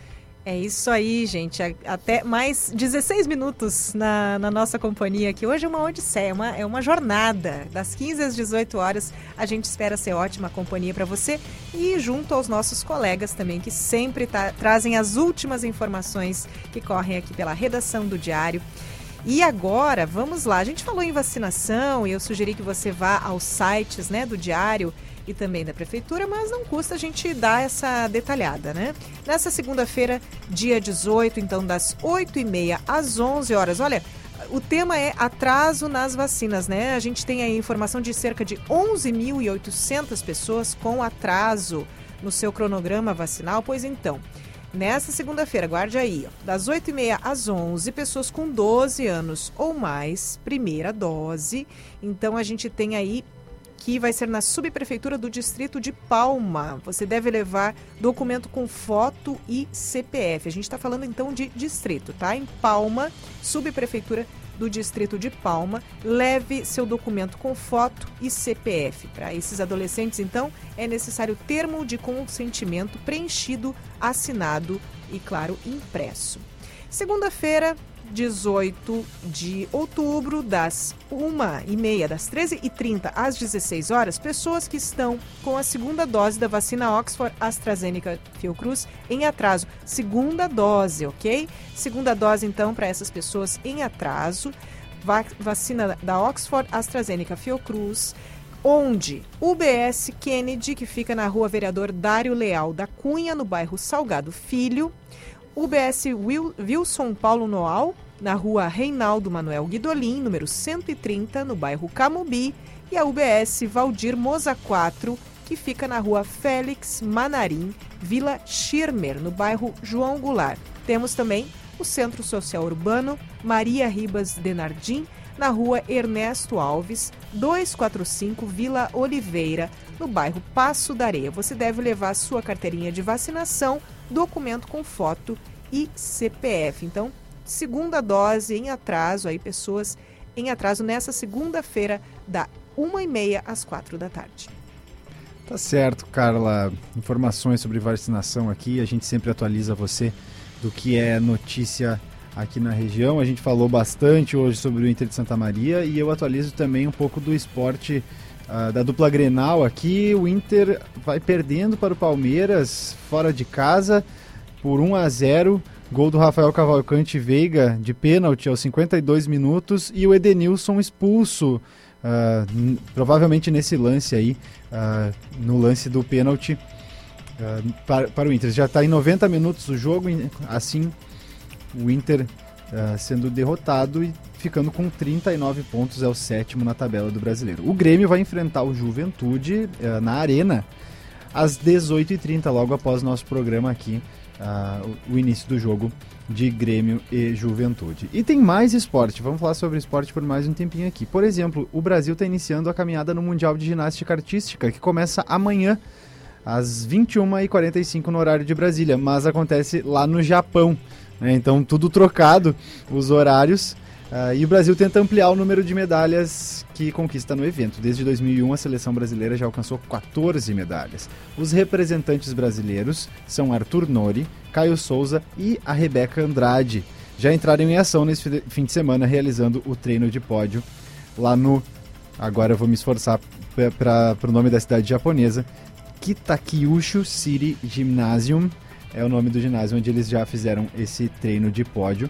Uh, quem gosta de ginástica, então, pode acompanhar o Mundial de Ginástica que começa hoje. E tem mais, tem mais informação sobre esporte que Santa Maria tem nova pista, deve ganhar uma nova pista de skate, dessa vez preparada para competições e treinos profissionais. Quem traz a informação sobre o assunto é Leonardo Cato. Sem espaços para a prática do skate a nível de competição, Santa Maria deve ganhar uma pista coberta e adequada. O projeto é de uma pista indoor, feita em uma das quadras do Centro Desportivo Municipal. A expectativa do vereador Givago Ribeiro é que, em 90 dias, o executivo consiga planejar o serviço. Ele garantiu, junto ao deputado Daniel Treziek, a verba para a construção. São 300 mil reais por meio de emenda parlamentar. O dinheiro já consta como pago no portal da transparência.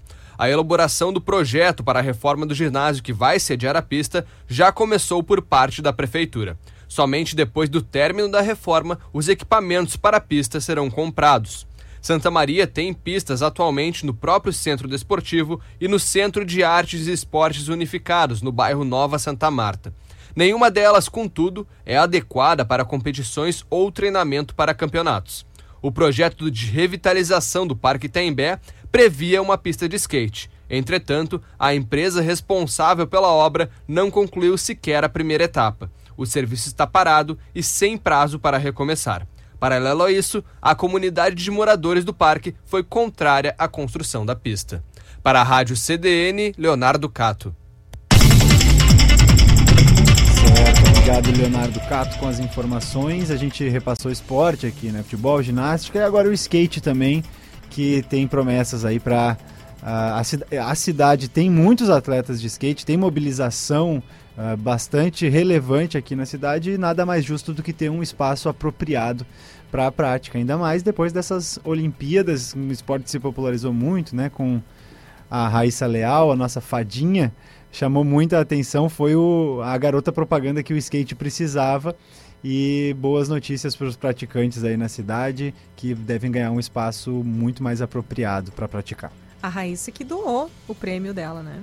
É mesmo, Carla? Eu vou buscar mais informações depois da matéria, a gente. Tá, a gente beleza, atualiza aí. Vou, vou atualizar.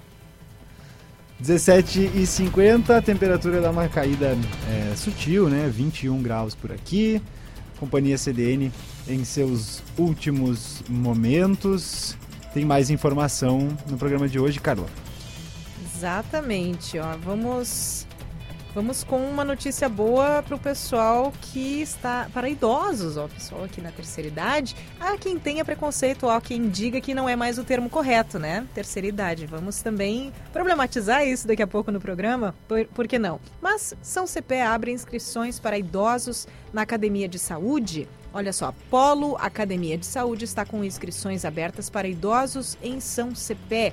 As vagas são destinadas para pessoas acima de 60 anos e ou com comorbidades que tenham comprovante de imunização completa contra a Covid-19. Inscrições podem ser feitas pelo WhatsApp 559 9716 7155. Vou repetir.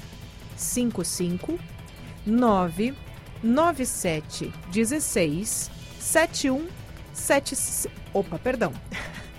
9 9716 7155. 9716 7155. Mais informações sobre Polo Academia de Saúde, que está com inscrições abertas para idosos em São Cepé. Ligue aí, entre em contato de segunda a sexta-feira, das 8 ao meio-dia e das 13 às 17 horas.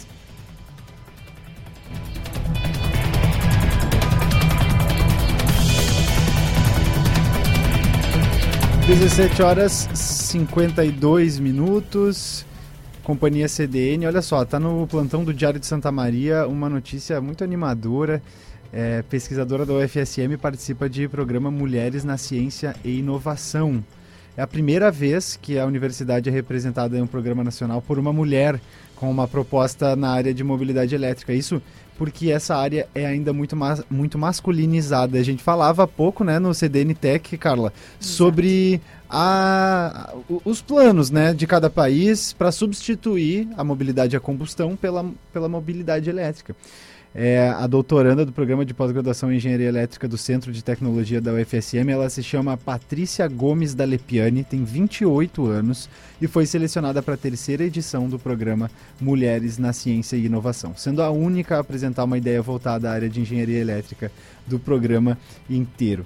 As pesquisas desenvolvidas na universidade possuem foco em área de mobilidade elétrica. A doutoranda apresenta uma proposta que envolve a logística e a inovação da mobilidade elétrica no Brasil, visando criar meios que contribuem para a substituição de veículos a combustão pelos veículos elétricos. Segundo a Patrícia, o projeto foi criado para atender às novas demandas da sociedade, utilizando fontes renováveis de energia que causam um impacto significativo para a redução de poluentes. Maravilhosa. E falando em maravilhosas, voltamos com a Raíssa Leal, que eu havia comentado. Ah, que doou o prêmio de 250 mil reais que ela ganhou para uma instituição de skate, reconhecida internacionalmente pelo espírito olímpico. A pequena medalhista em Tóquio vai ajudar então a ONG Social Skate de, da Grande São Paulo. Tá aí, 250 mil reais doados para essa instituição. É muito amor ao skate. Parabéns para essas mulheres maravilhosas. Uma pequena grande mulher, a Raíssa Leal.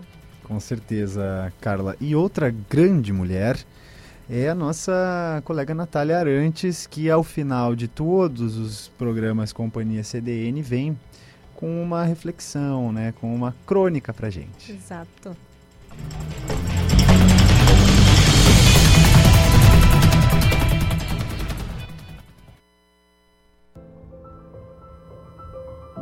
Tenho mudado a forma de enxergar os meus dias.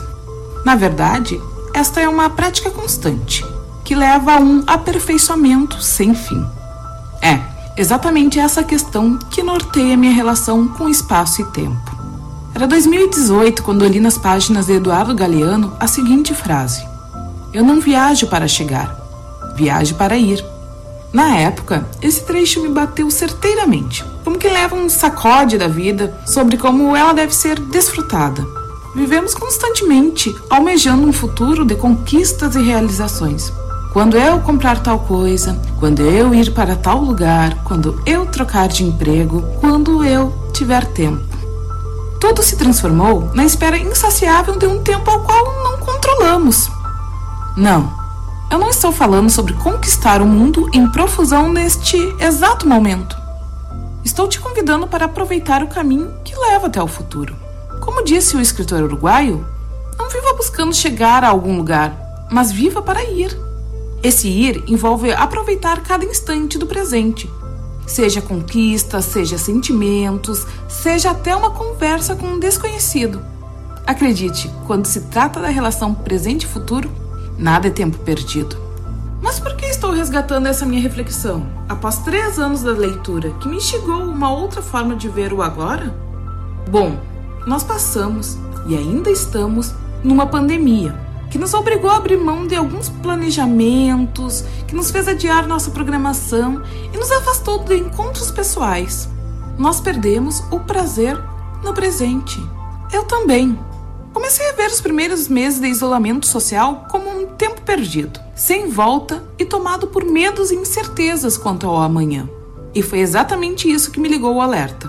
Não preciso fazer coisas grandiosas para ter a sensação que estou vivendo focada em um depois. O que preciso é focar no ordinário do dia, para compreender que não estou imóvel no tempo e espaço é uma reflexão sobre a trajetória, a fim que não esperamos apenas por um horizonte buscado incessantemente. E não, isso não tem a ver com a expressão latina carpe diem, escrita pelo poeta romano Horácio, onde traduzido diz: colhe o dia de hoje e confie o mínimo possível no amanhã. Essa ideia de aproveitar o dia, super em alta nos anos 2000, sem esperar o que amanhã nos reserva, fala de um total desapego ao futuro.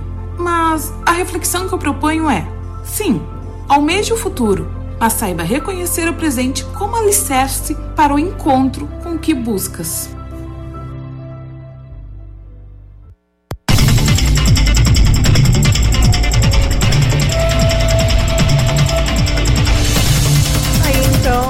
Então, Natália Arantes, hoje um tema, um tema muito delicado e filosófico.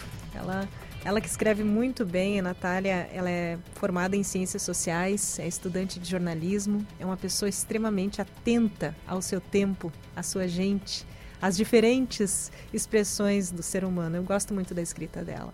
Ela que alterna, na verdade, aos domingos aqui com o Fabian Lisboa, ele que volta, então, portanto, com a crônica no próximo domingo por aqui.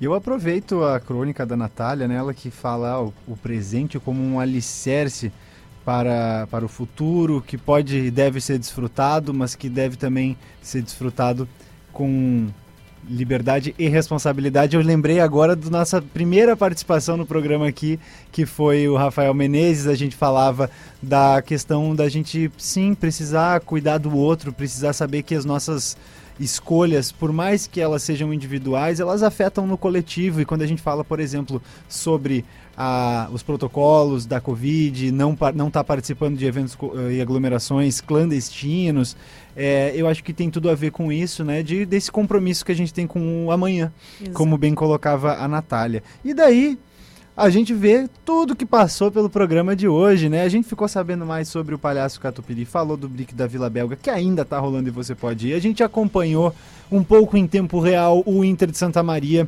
uh, na sua jornada uh, até São Gabriel. Infelizmente, a equipe não conseguiu a vitória e não, não se classificou para a segunda fase. Uh, muita coisa que passou pelo Companhia CDN hoje, né, Carla? Exato, e voltamos ao princípio. No fim do programa, muito boa observação. Agora 17 horas 59 minutos, neste momento aqui em Camobi. 21 graus, tempo ensolarado nesse fim de tarde e a gente vai se despedindo por aqui. Eu sou João Pedro Vander